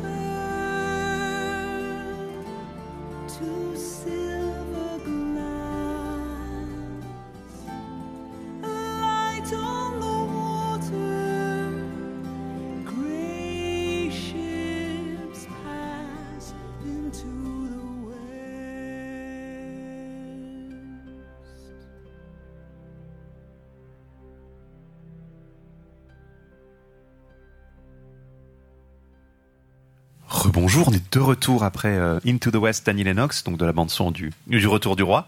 Euh, thématiquement, euh, on, on a dit, hein, il y a des liens avec le Seigneur des Anneaux. Borman voulait faire un film du Seigneur des Anneaux et ça se voit dans le film et dans les thèmes. Et évidemment, euh, Tolkien lui-même a quand même, malgré son, malgré son légendaire dégoût pour euh, une partie de la matière de Bretagne, pour le dégoût peut-être un peu fort, mais Réticence. sa réticence au, au côté trop français de la matière de Bretagne. hein. euh, comme truc euh, pas, en pas germanique, c'est pas assez germanique. Euh, Il y a des thèmes, euh, typiquement le, le, le passage vers l'ouest, euh, ça ressemble beaucoup à la au départ d'Arthur pour Avalon. Euh, mais ça, c'est dans quelques dans quelques heures encore de film parce que on est de plus qu'à la moitié. hein. Euh, et on est à la fondation de Camelot et on voit Camelot qui ressemble donc euh, à une espèce de de- d'expo internationale euh, slash. euh, Ouais, il y, y a tout. Hein. J'ai beaucoup la scène où justement Perceval il y a une espèce de plan séquence où il avance, il a ses scènes de cartoon, il passe devant des lentilles et il y a des des alchimistes, y des- fioles. on sent que c'est un, un, un endroit de science. Les jongleurs aussi, savoirs, c'est les un peu cracheurs de feu. C'est un peu de world building qui manque un peu dans le reste du film, je Ouais. trouve, euh, pour Mm. comprendre vraiment le, le Ouais. Ce, ce côté un peu fantastique de Camelot. Ça fait, ça fait très foire médiévale en fait. Ouais, voilà, c'est comme, fait, c'est comme euh, le, le début du tournoi où Arthur va quand il est jeune. T'as un petit côté très foire médiévale. Ça fait Ouais. enfin, plus Renaissance Fair, Ouais, Renaissance- Fair. Mais très souvent, en fait, les films qui se parlent du roi Arthur ou les séries d'ailleurs mettent de côté tout, tout ce passage super euh, optimiste et super euh, constructif Ouais. de euh, la légende arthurienne parce que bah c'est pas intéressant. Là, Arthur règne, tout va bien, tout le monde est heureux, donc Ouais. bah c'est chiant, on va passer à autre chose. en fait. Faut dire aussi que c'est rarement un des points, des points d'intérêt même des, des, des textes médiévaux. Euh, Bah oui. L'essentiel de la légende arthurienne, c'est pour dire, euh, C'est pour dire aux contemporains, alors contemporains, vous faites de la merde. Même, même le roi Arthur fait de la merde. Ouais, Euh, je, je dois dire que moi la scène simplifie où, beaucoup, hein, la scène où Perceval passe à travers euh, cette scène où il voit des alchimistes, un type qui a des espèces de, de, de tables d'astrologie qui tournent, des trucs comme ça, je me dis ah c'est comme ça que je me sens quand je vais sur Twitter et puis que je passe non, alors il faut préciser que Perceval euh, a rencontré euh, Lancelot dans la forêt et que donc c'est un début très similaire du Perceval de chrétien. Il voit un chevalier, il est un peu homme sauvage, homme des bois. Il donne un lapin euh, qu'il a tué Ouais, il à, essaie de le à tuer d'abord, hein. Il essaie de le tuer, mais après il dit Hum, il, Il a l'air trop puissant, je vais, je vais m'en faire un ami. Je vais lui- et euh, il suit finalement, lapin, lapin, ouais. il suit Lancelot jusqu'à Camelot à pied. Euh, il le dit à pied. Hein, Mais le monde n'est pas aussi ça fait grand. 20 jours de marche. Non, c'est pas possible. Le monde n'est pas aussi grand que ça, exactement. Il Et il, il se retrouve échanson à la cour d'Arthur, en fait. Et c'est là que bah il y a un festin. Donc il voit cette euh, quand il arrive euh, au, au château et qu'il est envoyé aux cuisines, il- on voit aussi euh, Guenièvre qui accueille Lancelot, qui lui dit ah tu ne veux pas rester? Et euh, Lancelot non je ne peux pas. Et il, il voit même pas Guenièvre, il, Guenièvre le voit depuis un escalier en haut puis il dit au portier Ouais. qu'il reste Et puis. Guenièvre, la réaction de Guenièvre est guettée par euh, Morgane en fait, Ouais, ouais, euh, qui se dit ah il y a un truc. Et du coup au festin qui suit, jouer. Morgane met des coups dans les côtes de Gauvin. euh, qui- Rappelle-toi ce que je t'ai dit sur eux. Ouais, c'est vraiment très très subtil. Et. Gauvin s'énerve à moitié de frustration parce que Lancelot est pas là et je pense parce qu'il a dû se dire ah il y a quelque Il est chose bien entre lui et bourré. Il est bourré aussi. Ouais, parce qu'on il est voit quand, même il tout a le monde a bien. re- C'est un Ouais. bon repas. C'est, euh, Voilà. ouais, Ouais. Ils ont bien épongé quoi. Et séduit probablement un peu par Morgane aussi. Le côté Euh, sacré il- de la table ronde, Ouais, là, ouais. est un il accuse. Gauvin et, C'est Guenièvre. euh, il, dû- il, il accuse Lancelot et Gue- et Guenièvre d'adultère. Guenièvre lui propose de boire à la coupe de, de Lancelot pour euh, que Lancelot, que, que Arthur fait toujours remplir, hein, même s'il n'est pas là, pour que euh, Arthur, euh, pour qu'il puisse partake in his goodness, pour qu'il puisse absorber un peu de la bonté de Lancelot. Et euh, il l'accepte pas, il refuse, et du coup il, il demande un duel pour prouver euh, que Guenièvre est coupable. Et euh, personne se dévoue euh, pour euh, pour proposer euh, l'innocence de Guenièvre puisque Lancelot n'est pas là et que personne d'autre, tout le monde se dit ouais. Alors au, dé- au départ, Arthur dit Lancelot la défendra parce qu'il est aussi accusé. Oui. Euh, ce qui est logique, puis il dit je peux pas le faire moi. Mais le jour du, du combat, justement, il y a personne qui, et donc qui regarde un peu ses pieds pour le défendre. Perceval s'élance et dit je vais le faire. Si Alors qu'il est pas encore faire. chevalier. Il est pas encore chevalier. Puis Arthur dit bon bah je, si tu es le seul, je t'adoube. Et puis heureusement Lancelot arrive à temps, mais c'est comme ça que Perceval devient chevalier. Euh, ce qui est sympa, j'ai trouvé comme Ouais. comme scène. ouais, dans, c'est ma- vrai. dans euh, la Perceval comme chevalier un peu euh, honnête, euh, euh. Mais dans, dans la Vulgate, il y a des scènes comme ça, quand il y a l'épisode de la fausse Guenièvre, où Guenièvre a un sosie qui a été engendré parce que son père a violé la femme de son sénéchal, et puis du coup, elle a un sosie qui se fait passer pour elle, et elle va être brûlée, mais il y a genre que Lancelot puis compagnie qui la défendent alors qu'Arthur est ensorcelé. Euh, puis chez Mallory, en fait, il y a ce genre de duel avec Lancelot et tout, mais en fait, si les gens euh, veulent pas se battre pour Guenièvre, c'est parce qu'en fait, c'est mal vu de défendre une femme si son mari est là. Et Ah. donc euh, il y a- il y a cette idée chez Mallory que les gens le font pas, pa- alors que là le sous-entendu c'est que tout le monde pense que Guenièvre est coupable, alors Oui. que Oui. chez Mallory ça a une petite connotation un petit peu différente. Euh, faut peut-être préciser aussi que le, le fait que Guenièvre propose à Gauvin de boire de la coupe de, De de Lancelot, ça a aussi une connotation différente parce que Mhm. dans la Vulgate, ça commence dans la Vulgate, euh, il y a une histoire où elle euh, cause la mort euh, involontairement d'un chevalier euh, d'empoisonner, de- ouais. en lui faisant boire d'une coupe empoisonnée en fait. Non, en est- lui donnant une pomme empoisonnée. une pomme empoisonnée, pas une Il y a coupe. une c'est pomme qui toujours les pommes avec les femmes. Hein, bah, Il y a- il une pomme qui est destinée à quelqu'un, puis il y a quelqu'un qui dit, euh, puis elle lui donne un quartier, puis il meurt, et puis euh, malheureusement elle est accusée. euh, Alors ça pourrait être une route qu'ils auraient pu prendre ici aussi. C'est vrai qu'il y, a- il y a un peu de tension, on se demande qu'est-ce qui va se passer avec cette coupe? Tout le monde se passe la coupe d'ailleurs autour de la Ah, tu la grave. vois passer de C'est- main en c'est main. trop long. Puis il y a Liam Neeson qui la renverse. Ah non Il y a aussi peut-être le- alors peut-être que c'était censé être un truc pour faire voir le Graal en avance et il est la coupe la, La coupe, coupe. de, de Lancelot Lancelot qui a une coupe sur ses armures son armure et son bouclier c'est peut-être Oh, contextualisé pourquoi pas, différemment hein. avec euh, plus C'est pas impossible. c'est très bizarre en tout cas mais du coup euh, Lancelot arrive tabasse Gauvin euh, Gauvin. et à deux doigts de le tuer Gauvin admet l'innocence de Guenièvre et Lancelot va pour tuer Gauvin euh, il- tout à fait sérieusement il allait le, le- le Mhm. fracasser la tête et en fait il tombe parce que Il a été euh, pendant qu'il était absent Ouais. il se plantait Il euh, s'est blessé tout seul comme il un s'est blessé tout seul. Alors c'est un- c'est Il une s'est scène très battu Star Wars. hein, contre c'est pas du tout, euh, lui-même, c'est pas du tout pareil. Vous, vous ridiculisez ça alors Non, que non, mais- c'était puissant et profond. Non, Pardon, alors il c'est l'idée en fait qu'il lutte contre lui-même. Il combat contre son armure vide. lui-même. Et à un moment, il a son armure qui est plantée dans son côté. Son Donc, côté, c'est très roi pêcheur un petit peu. Ouais, ouais, dans son grave. côté. Mais l'idée, je pense, c'est plutôt d'évoquer. euh, Bah, D'ailleurs, ce que pensais, pas Star Wars épisode euh, épisode de 5 en fait. Quand Ouais. euh, Luke se bat dans la caverne de Dagobah Ouais. contre Dark Vador, puis en fait, il décapite Dark Vador et dans la tête de Dark Vador, c'est lui en fait.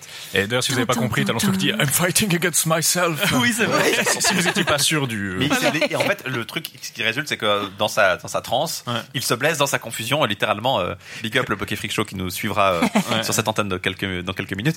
Euh, il se blesse, le côté, et c'est cette blessure qui va continuer à, à le, à lui, à le blesser et qui va causer son évanouissement en fait. D'ailleurs, il pisse le sang et c'est pas mal parce que justement, ça permet un minimum de le distinguer de Gauvin parce qu'il est couvert Ouais. de Oui, sang. Mais on, mais on le voit pas assez pour que ça soit. toutes ses cuisses, etc., sont effectivement couvertes de, couvertes, cou- couvertes de, de- de faux sang. Et c'est assez impressionnant, d'ailleurs, je trouve, euh, à l'image. Ce combat est très brutal. Euh, Oui. Il est vraiment d'une sauvagerie que je trouve assez intéressante. Mais il y a beaucoup, par exemple, le duel de Lancelot aussi. Il y avait un moment où Arthur, euh, il se bat contre Lancelot, puis il y a Lancelot qui lui dit, mais c'est ridicule de se battre à mort pour moi, pour un lopin de terre qui vous sert à rien et que vous pourriez contourner. Puis Arthur, Arthur, il dit, ah, à mort alors. Et il prend une, il, il, il dual wield et il prend une masse en plus d'Excalibur. Ouais, il est assez, euh, assez euh, persévérant comme ça, Arthur, dans ce film. Euh, il- à ce moment-là, du coup, Merlin va essayer de soigner Lancelot, mais c'est vraiment grâce à Guenièvre en fait que Lancelot va être soigné. Et c'est un peu une scène un peu bizarre parce qu'on sent que tout le monde sait. aussi, ouais. Bah, c'est à la demande d'Arthur parce qu'Arthur veut que Lancelot soit serré parce que son Il lui dit je m'en fiche des conséquences. Voilà. euh, Mais voilà. du coup, c'est une scène un peu bizarre parce qu'on dit que tout le monde, tout le monde semble conscient que ça va mener à l'amour de Guenièvre et Ouais. Lancelot. Et tout le monde euh, agit en fait. Et effectivement, euh, une fois guéri, Lancelot va euh, partir penser ses blessures intérieures dans la forêt et Guenièvre va le rejoindre. Et Arthur est là, bon bah voilà. il va voir Merlin, puis il dit, est-ce qu'ils sont ensemble? Et puis euh, Merlin lui répond oui. Et en fait, Lancelot, avant de partir, il a quand même accusé la, la mollesse de la cour. Euh, et, et Merlin disait, ouais, la vérité, la, la valeur numéro un pour les chevaliers, c'est la vérité, c'est la l'honnêteté. Et quelque part, euh, Lancelot suit ça en, en étant honnête à sa nature et en refusant de, de rester dans une cour qu'il trouve un peu euh, de plus en plus corrompu en fait. Et Effectivement, euh, il se repose aussi euh, tout seul dans la forêt en armure complète. Oui, Voilà. c'est vrai. Il fait des siestes que- en armure. ouais. Et, et, et normal. Guenièvre arrive, arrive à, à le trouver. Parce que son grand amour, c'est un, véritable Ouais. GPS Ouais, et elle sait où il est une exactement. Ouais. D'ailleurs, tout ça a été filmé un peu dans le jardin derrière chez John Borman parce qu'apparemment tout a été filmé dans un rayon de 2 ou 3 miles autour de sa maison et il a dit Ça c'est la seule hein. la seule fois où dans un tournage où j'ai pu dormir chez moi tous les soirs. euh, Ah. Donc euh, en matière d'économie aussi. Bon après c'est des beaux paysages. C'est- beau, hein, c'est- mais- franchement, mais- on chez sent que lui, c'est ça une va, c'est forêt pas tranquille, hein, sauvage. hein. On que c'est une Voilà. forêt un peu euh, où tu peux aller balader quoi. L'unité de lieu, elle est très, elle est très évidente. hein. On, se voit, on voit vraiment que c'est la même région tout le long du film, même quand ils sont supposés être très loin. hein.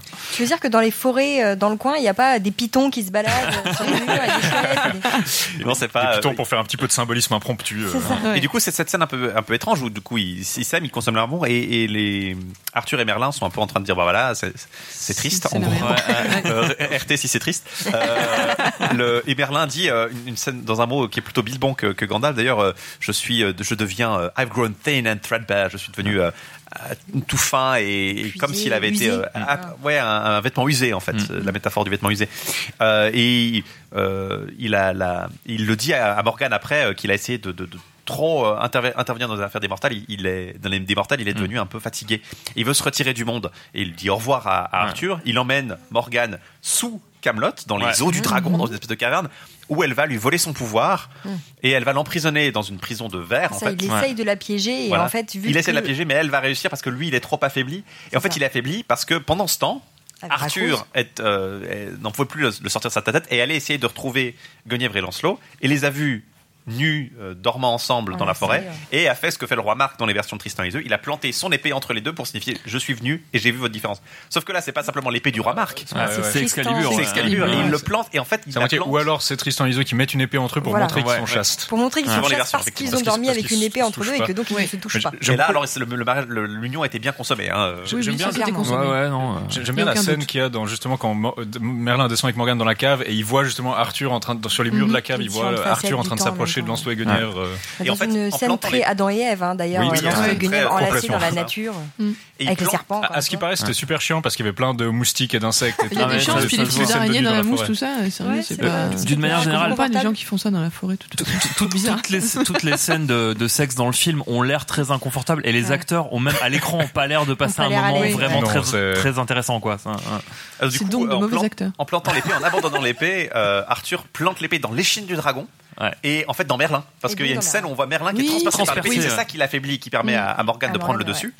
Et Morgane va utiliser ensuite le pouvoir qu'elle a obtenu, une fois que Arthur est revenu, pour prendre l'apparence de Guenièvre, alors qu'il est complètement en train de, de, de bader, quoi. Et euh, il- elle couche avec lui. Et elle se révèle à lui à la fin, puis elle dit Ah, j'ai conçu un fils avec toi. Mon frère. Et elle, elle part, et neuf mois plus tard, bah, elle accouche. C'est et au moment où elle accouche. Toute seule, Arthur, ouais, toute seule, avec des, des espèces de, de, suivants servants des Oui, mais elles ténèbres. sont Ouais. autour, elles l'approchent pas. hein, des servants des ténèbres un peu euh, étranges. Elle accouche euh, dans, au milieu d'un. C'est très mélissante dans, euh, Ouais. Game, of- dans Ouais. Game of Thrones. Très euh. mauvaise ambiance hein, cet accouchement. C'est euh, Oui, C'est pas, pas des doulas à côté. Hein, c'est Non, quand même balèze de choper le gamin comme ça entre ses jambes et tout. Oui, c'est ça, elle se débrouille C'est- toute seule, ouais, c'est qui ouais, la c'est classe. Et voilà, au moment où l'enfant naît, euh, Arthur est à la messe et il est instantanément aussi. foudroyé. Mais Stambo. même, la messe, hein, tout le monde est habillé en noir. Il y a de la Ouais. lumière violette qui passe à travers les murs. Il y a des éclairs partout. On n'a pas encore parlé, je crois, trop des Ouais. effets spéciaux, un petit peu, mais Ouais. euh, disons, les effets de la foudre sont assez impressionnants Ouais. en termes Ouais, de, ouais. de Ah oui. chip. Euh, la, la pire scène, je pense, c'est celle de Merlin, dont on va parler juste après, mais c'est quand même pas terrible. Maintenant, ce que le film fait bien, c'est que ce que remarquait Arthur Almitia, c'est que généralement chez Mallory, vous aviez des très longs discours, et des fois, vous comprenez pas toujours ce qui se passe. Vous lisez un texte, puis là, est-ce qu'ils sont réconciliés, est-ce qu'ils sont fâchés, qu'est-ce qui s'est passé? Jusque là, bah, plutôt que d'avoir quelqu'un qui dit Arthur, tu es un pêcheur, car tu as conçu un fils incestueux, puis qui fait un discours de 20 minutes, c'est la messe et Arthur est frappé par la Oh, foudre voilà. pendant la Moi, messe, puis on comprend. Alors non, mais alors moi j'avais pas compris.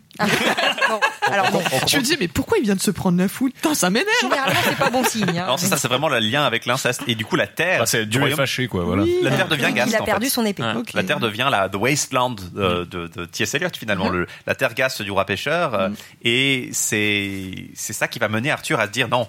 Il faut qu'on trouve le Graal pour restaurer la Terre. Alors on sait pas d'où ça vient. hein. Il a rien appris du Graal. Comme, Voilà. comme toute la magie dans ce film, il y a beaucoup de problèmes avec le fait de dire d'où les trucs viennent. Mais à la Euh, limite, le dragon, etc., il y a Merlin qui tente un petit peu d'expliquer. Que là, le Graal, il apparaît, Ouais. il sort de nulle part, à part qu'on le voit le justement dragon, sur le. c'est- sur le, le bouclier de Lancelot. Oui, le Voilà, dragon on voit est d'explication naturaliste. C'est la terre, c'est toi. C'est Voilà. c'est un peu une métaphore pour l'unité euh, du Ouais. pays Ne et du roi. pas tous le dragon finalement C'est le corps, c'est le corps dragonique du roi. Moi, je m'étais dit que si- s'il pensait euh, au Graal, c'est parce qu'il s'était pris un, un éclair divin et qu'il lui avait dit Eh mon Ouais, gars, il serait ouais. peut-être temps Bah, que tu y ailles. peut-être mais du coup, tu te mets à la place des chevaliers qui donc ont vu leur roi se faire foudroyer pendant la messe, Ouais. et après le roi qui donc vient de se faire griller le cerveau, hein, Ouais.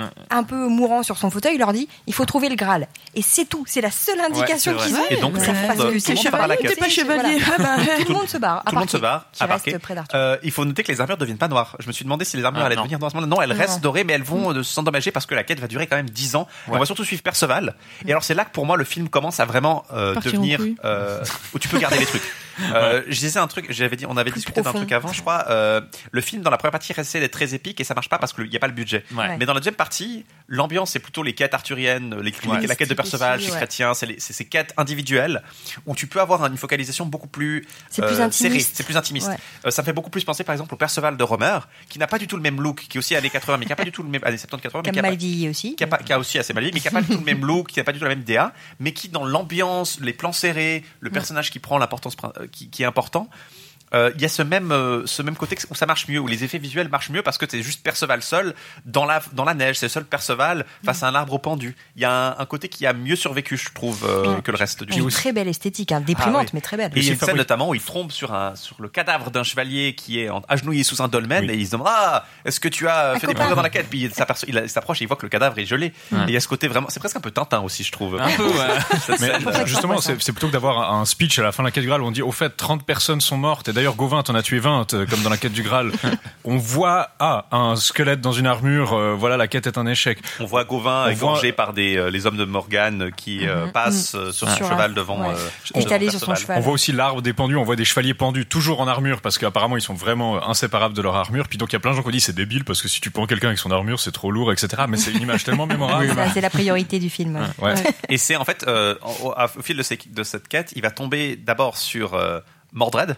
Euh, qui est en- un enfant de 10 ans, logiquement 10 ans sont passés, Ouais, qui, euh, est- ultra creepy. Hein, qui euh, ricane avec son, son armure dorée, qui va l'amener d'abord le le- oh. qui va l'amener d'abord à l'arbre pendu, puis chez Morgane, Mhm. où des chevaliers que Morgane a capturés, plus ou moins, vont essayer de le tuer. Chevaliers zombies, s'ils sont vivants ou Ouais. pas, aussi, et qui lui propose juste de boire, etc., de se reposer parce que sa quête a été éprouvante, effectivement. Elle lui montre un Graal, mais qui n'est pas vraiment le Graal, évidemment. Elle lui dit tu peux boire de toutes ces coupes, mais Ouais. euh, tu peux pas. Le Graal n'existe pas en fait. Elle dit il y a pas de. Graal, puis lui il dit non non il y a un Graal, il y a un Graal, j'y crois. Et pareil il va, être, symboles, euh, il va être pendu à Mm. l'arbre et au moment où il est pendu, il a une vision et ça c'est très Odin, euh, je trouve dans la mythologie nordique pour le coup. Il va avoir une vision du Graal et en fait sa vision du Graal va être interrompue non pas par sa propre faute, Ouais. mais parce que Bah si parce qu'il fuit. oui, mais c'est pas qu'il Euh, fuit. Il il fuit, mais d'une certaine façon, il Oui, fuit il parce que sa corde est en train d'être sciée par, Par- les Ouais. éperons. Il y a- il y a un côté Lucky Luke là pour le coup. ouais, Donc c'est un peu involontaire Ouais. quelque part. Mais c'est pas son destin de mourir et de trouver le Graal juste Mais maintenant. c'est ça, il y a tout un suspense. On ne sait pas s'il va finir sa vision avant de mourir Ouais. ou d'être libéré. Mais c'est pas entièrement sa propre faute finalement. Est-ce qu'il il fuit donc il est sauvé euh, Non, bah après, il tombe, il va pas se il dit après j'ai échoué parce que je suis parce que je suis parti. non, non, fini. revenez. Il essaie, de sortir du pont-levis du Graal et puis euh, il, se détourne du Graal en fait et il dit après j'ai échoué.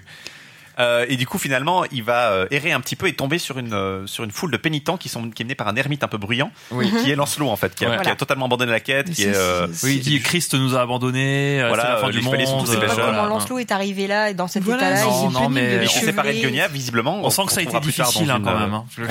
On pourra gagner dans un couvent plus tard. Heureusement que Perceval le reconnaît parce que sinon il a une barbe de genre. Oui, il est bon, un je mec, le Je connais pas. Il accuse les chevaliers, dont Perceval, donc encore une fois Mais qui a rien demandé. C'est qui cette personne qui crie derrière, là, qui crie en pleurant Tu fais bah, qui a une sale gueule. Un elle, prédicateur, une- ouais. Il y a une Pénitente. dame aussi, qui, Ah oui, a une une femme qui ouais. pleure son enfant. Parce qu'il y a un enfant mort sur un espèce de d'hôtel. Et cette espèce de femme, euh, voilà, Mais un intérêt Le tout se passant à la fois dans un Bah, genre c'est la de fin du marécage monde, slash hein. cimetière. Enfin, Ouais. c'est une très mauvaise ambiance. C'est très, euh, avec Warhammer, des paysans hein, qui comme tapent avec ambiance, des bouts de bois sur l'eau. Oui, voilà. ouais, non, non, mais c'était, j'ai pas Et du tout compris. Et du coup, la foule, la, du coup, la, la foule de pénitents euh, jette Perceval à l'eau et c'est il va tomber qui- dans une voilà. rivière euh, slash un lac. Il va arriver dans une caverne souterraine, perdre son armure petit à petit Et il va de nouveau se retrouver devant le château du Graal, où il entend le Graal lui poser la question qu'il avait déjà posée avant, mais qu'il n'avait pas pu, auquel il n'avait pas pu répondre. C'est un peu les What- questions de Sacré Graal euh, Voilà. pour traverser le pont. Exactement. Mais là, c'est euh, What is the secret of the Grail? Who does it serve? Donc, de quel est le secret du Graal? Qui sert-il? Et en fait, la voix, il le reconnaît, c'est celle d'Arthur. Toum, Et donc, de qui, qui sert Arthur? Ce qui sert, c'est Arthur. Donc, ça, c'est la réponse à la deuxième question. Et la première, c'est que le secret du Graal, c'est que le roi et la terre ne font qu'un. Alors, ça marche très bien dans le film, mais ça n'explique pas du tout le Graal. Non, non, ça n'explique absolument pas l'existence du Graal ou à quoi sert le Graal. pas, voilà. Mais voilà, le secret du Graal, c'est qu'effectivement, le roi et la terre ne font qu'un, donc il doit être réuni avec la terre, il doit reprendre Excalibur, il doit reprendre son rôle de roi pour que la terre puisse être soignée.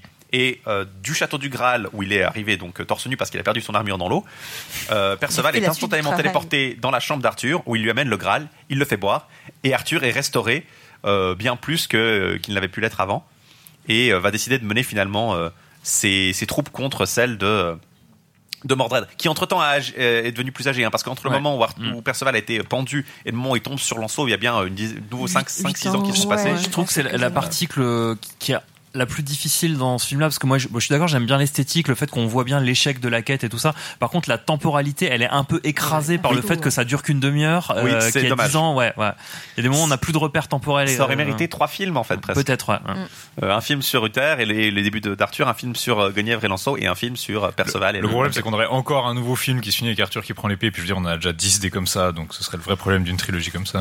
Et donc Arthur, euh, restauré, va mener à travers une reverdie, littéralement euh, sur son passage, sur le passage de son arbre, Il y a de les son, de son, euh, Grâce au de pouvoir de. Carmina Burana. Voilà, euh, les plantes vont être restaurées, la terre va renaître. Il va arriver à une- un couvent où Guenièvre s'est retirée et elle a conservé l'épée en fait, ce qui va permettre de redonner qu'elle l'épée elle à a Arthur. réussi à enlever euh, l'épée du rocher. Non, parce qu'en fait, il avait C'était planté dans la terre, c'est pas dans le rocher. ça- ça compte pas vraiment. Ah oui, c'est vraiment. pour ça. De la même façon que rien peut trimballer l'épée d'ailleurs aussi. Oui. D'ailleurs, c'est très intéressant, c'est que quand elle euh, rend l'épée à euh, Arthur, elle lui présente emmailloté dans un linge et elle le tient comme si c'était un bébé en fait. Oui, ah oui, c'est vrai, C'est là en le revoyant, mais c'est c'est vrai que c'est elle assez, lui euh, représente voilà sa postérité en fait. C'est Mm. juste l'épée. Puis bah le fils qui va tuer Mais après. c'est assez simple en fait, je trouve la, la symétrie et le fil rouge que fait Excalibur, c'est que l'épée restait coincée dans le rocher parce que Uther voulait pas abandonner le pouvoir et qu'il voulait pas accepter que quelqu'un d'autre le soit et il voulait pas accepter de le partager ou de partager quoi que ce soit en fait. C'est ça le vrai problème.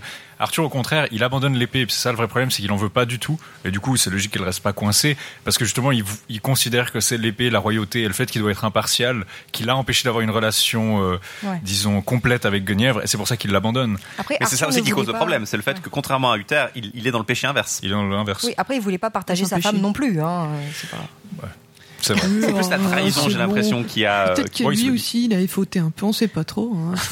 C'était un homme de l'époque, on sait tous comment c'est. hein. Mais du coup, pour le coup, c'est vraiment, euh, c'est vraiment la, la réconciliation entre les deux.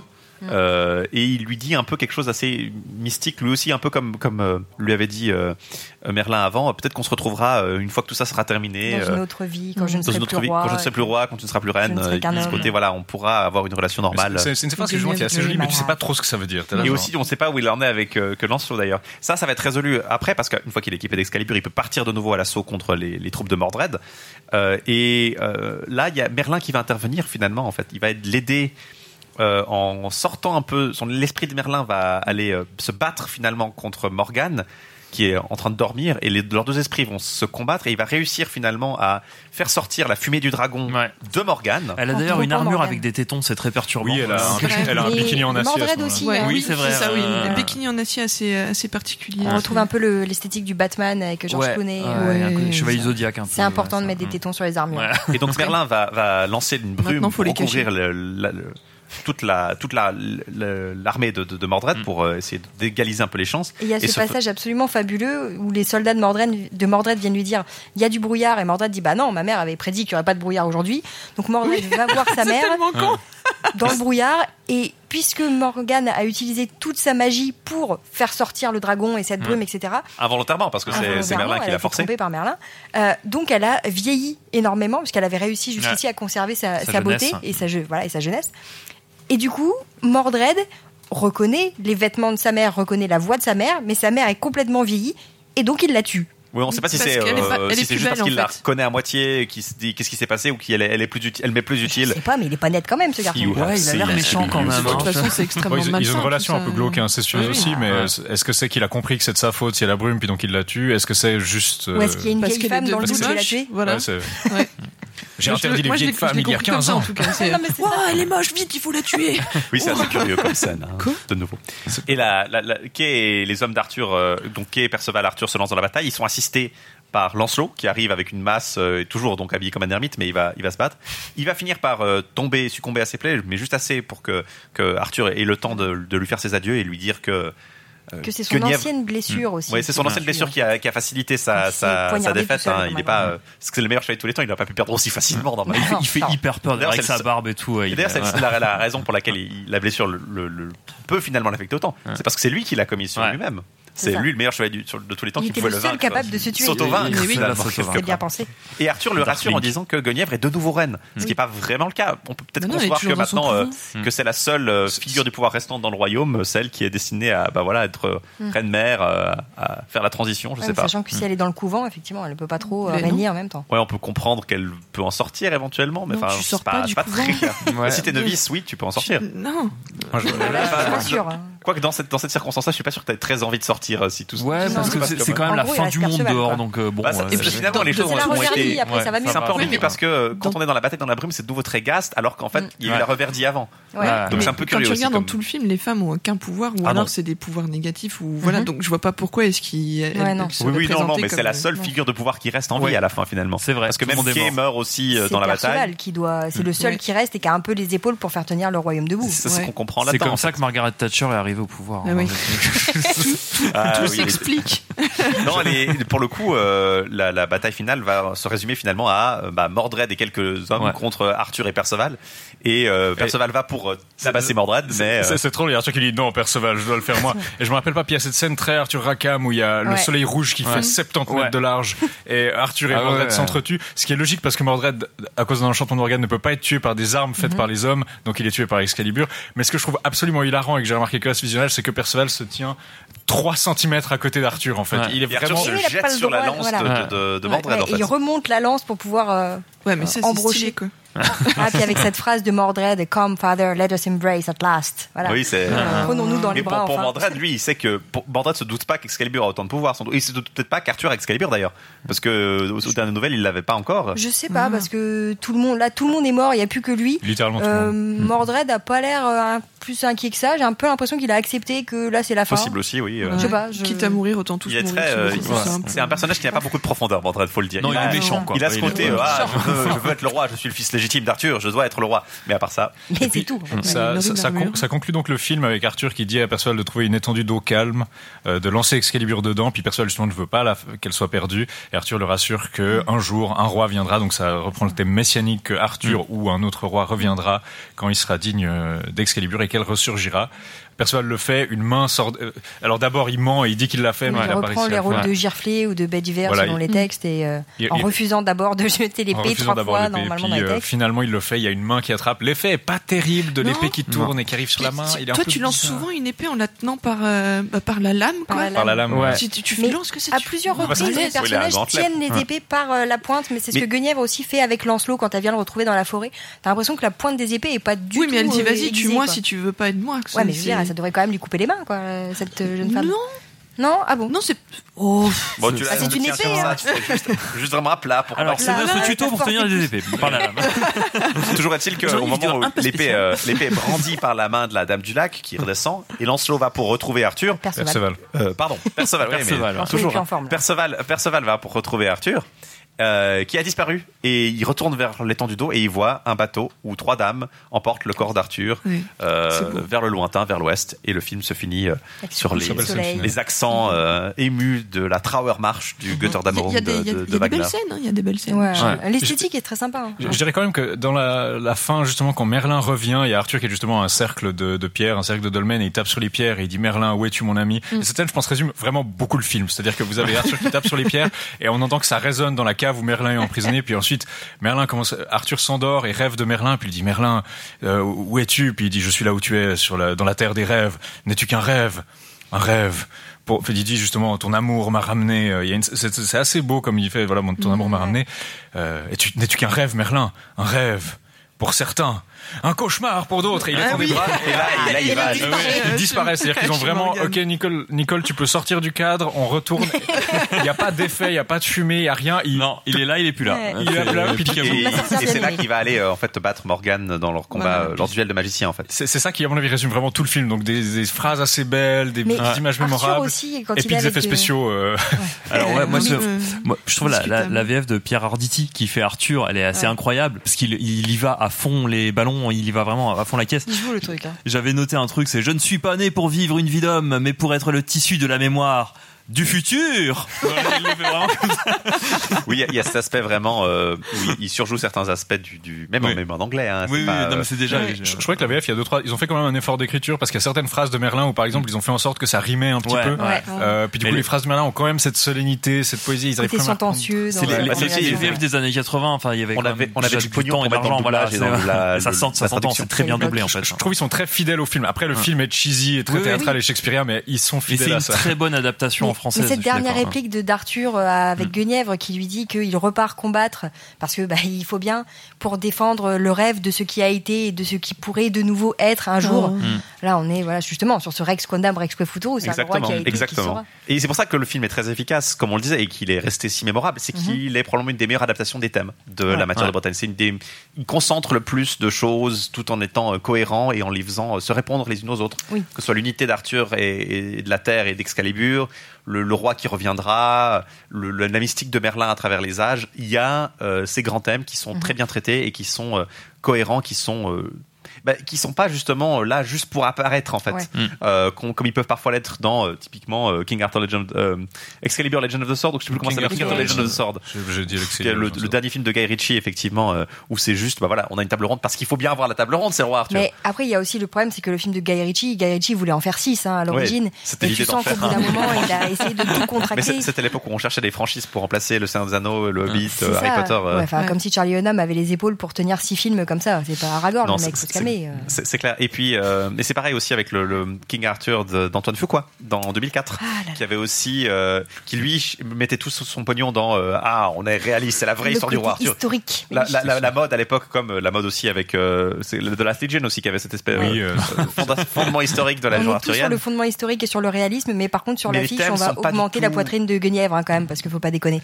Bon, les Eh, thèmes sont pas bah du tout oui, explorés en fait. C'est ça le principal problème de ces versions. Alors que l'Excalibur de Bormann, s'il est resté si mémorable, c'est parce qu'il explore ces thèmes. C'est parce Ouais. que c'est ce qui ça, et parle. qu'il y va à fond. Ce qui C'est- parle et ce qui est mémorable, il, il les traite. C'est aussi le problème de Foucault, c'est qu'il a oh, des sites sarmates euh, de la légende romaine. je vais vous expliquer tout, je vais vous montrer les vraies racines. Puis il y a le côté, oh, c'est historique, un peu, un peu dans la, la vague de Da Vinci Code où tout le monde croyait que, eh, en fait, c'est pas légalement interdit de dire que c'est la vraie histoire, de, donc on, on y va. Mais le gros problème, c'est que expliquer un film qui t'explique pendant 1h30 qu'il est tellement plus intelligent que toi, c'est pas une super bonne histoire. Tu en pars fait. mal avec le spectateur. ouais. Non, c'est ça. Il y a aussi euh, là, là pour le coup, euh, quand t'es dans Excalibur, bah, on, on te prend pas pour un con. En fait. Non, on te prend- et on prend pas- ça, et- peut- ça pourrait pas. Certains, certains films de l'époque, ça peut être le cas. On te dit, Ouais. euh, on va te faire croire ça. Non, là, on, c'est du grand spectacle, c'est très Ouais. théâtral. Non, on raconte Et une histoire. Franchement, je serais pas surpris. On- ça doit pouvoir s'adapter assez bien au théâtre, en fait, aussi. Euh, oui, certains oui, effets oui. doivent pouvoir le rendre moins bien, mais euh, Ah, tu aujourd'hui avec la technologie, brouillard, ça passe. tu peux rendre ça tout à fait très bien. Et, et je pense que ça, ça parle à l'efficacité de l'histoire. C'est peut-être pas la, le, le- le- du coup, c'est peut-être pas la meilleure exploitation du médium Hmm. qui a été faite, mais elle est. euh, c'est ça le problème de ce film, c'est que c'est le meilleur film arthurien de tous les temps, mais c'est difficile de faire des. des C'est le, film, le- film le plus arthurien. C'est le film le plus le film le plus arthurien. le plus arthurien. arthurien, Ouais. le meilleur. Bon, ça, ça, ça après. euh, Et c'est Plus arthurien, c'est- ce mot- hein, le super, film le plus arthurien de tous les temps, le, le film le plus efficace. Euh, c'est sur ces mots-là qu'on va se quitter. Euh, on a un peu dépassé notre notre horaire, mais on a, on vous remercie. euh, Quelle, surprise euh, d'avoir été là pour nous. Ça va, Merci. 15 minutes C'est un- quart faire Merci à vous de nous avoir suivis pour cette émission spéciale de Rex qu'on a Rex Futurus. Le mois prochain, on retrouvera notre planning normal avec une émission consacrée à une variation occitane de la méthode de Bretagne, ce coup-ci. Qui fera 4 heures de Geoffrey. On revient au 12e, 13e siècle pour le coup. Euh, Rex qu'on a Rex Futurus, c'est une émission produite et réalisée par Radio Kawa. On aimerait remercier tout particulièrement Eddie à la réalisation, Pierre à la logistique et à, à l'accompagnement, Merci euh, beaucoup. Yann à l'organisation du week-end. Ah oui, Pierre, euh, applaudissements pour Pierre aussi. Voilà. Yann à la réalisation du- à l'organisation du week-end, à l'école multimédia qui nous permet de diffuser cette émission depuis ses locaux, et puis surtout à vous, chers auditeurs, qui donnez au Patreon de Radio Kawa et nous permettez de continuer à produire nos week-ends d'émissions en public. Et d'ailleurs, merci au public d'être Voilà. venu nous Sinon, voir voilà. un dimanche matin. Et puis on aimerait remercier, bien sûr, Malgré la pluie. nos chers invités. Merci Bob. Mais hey, c'est avec plaisir. Merci Zali. Ah, mais c'était merveilleux. Quand est votre, quand c'est votre prochain épisode de l'appel de Euh, c'est- Il faut vite qu'on l'enregistre parce Je que c'est crois que bientôt. c'est demain. Je crois que c'est demain. Qu'on on l'enregistre le- demain, c'est diffusé dans deux semaines, vers le 20 février, je crois. Et le thème sera Euh, Alice au pays euh, des merveilles. Mm. D'accord, on vous retrouvera. On se réjouit de retrouver ça. Et puis merci Justine. Euh, Quelle actualité tu as autrement euh, Euh, là, en ce moment, on tourne beaucoup pour la présentation du livre Camelot, un livre oui, d'histoire. Parce qu'on n'en a pas du tout parlé, mais tu as Non. co-dirigé l'ouvrage Bon. Camelot, un livre d'histoire. On en a déjà, on a déjà, On a déjà parlé dans euh, dans, fait, le, ouais. dans cette émission ici, mais voilà. Mais donc, on parle pas mal de ça et puis d'autres projets sur euh, d'autres euh, grandes œuvres médiévales ou médiévalisantes. Donc, Et, et on, se réjouit, on se réjouit de lire ça. Au revoir à tous. Et surtout, n'oubliez pas. La quête continue. Wouh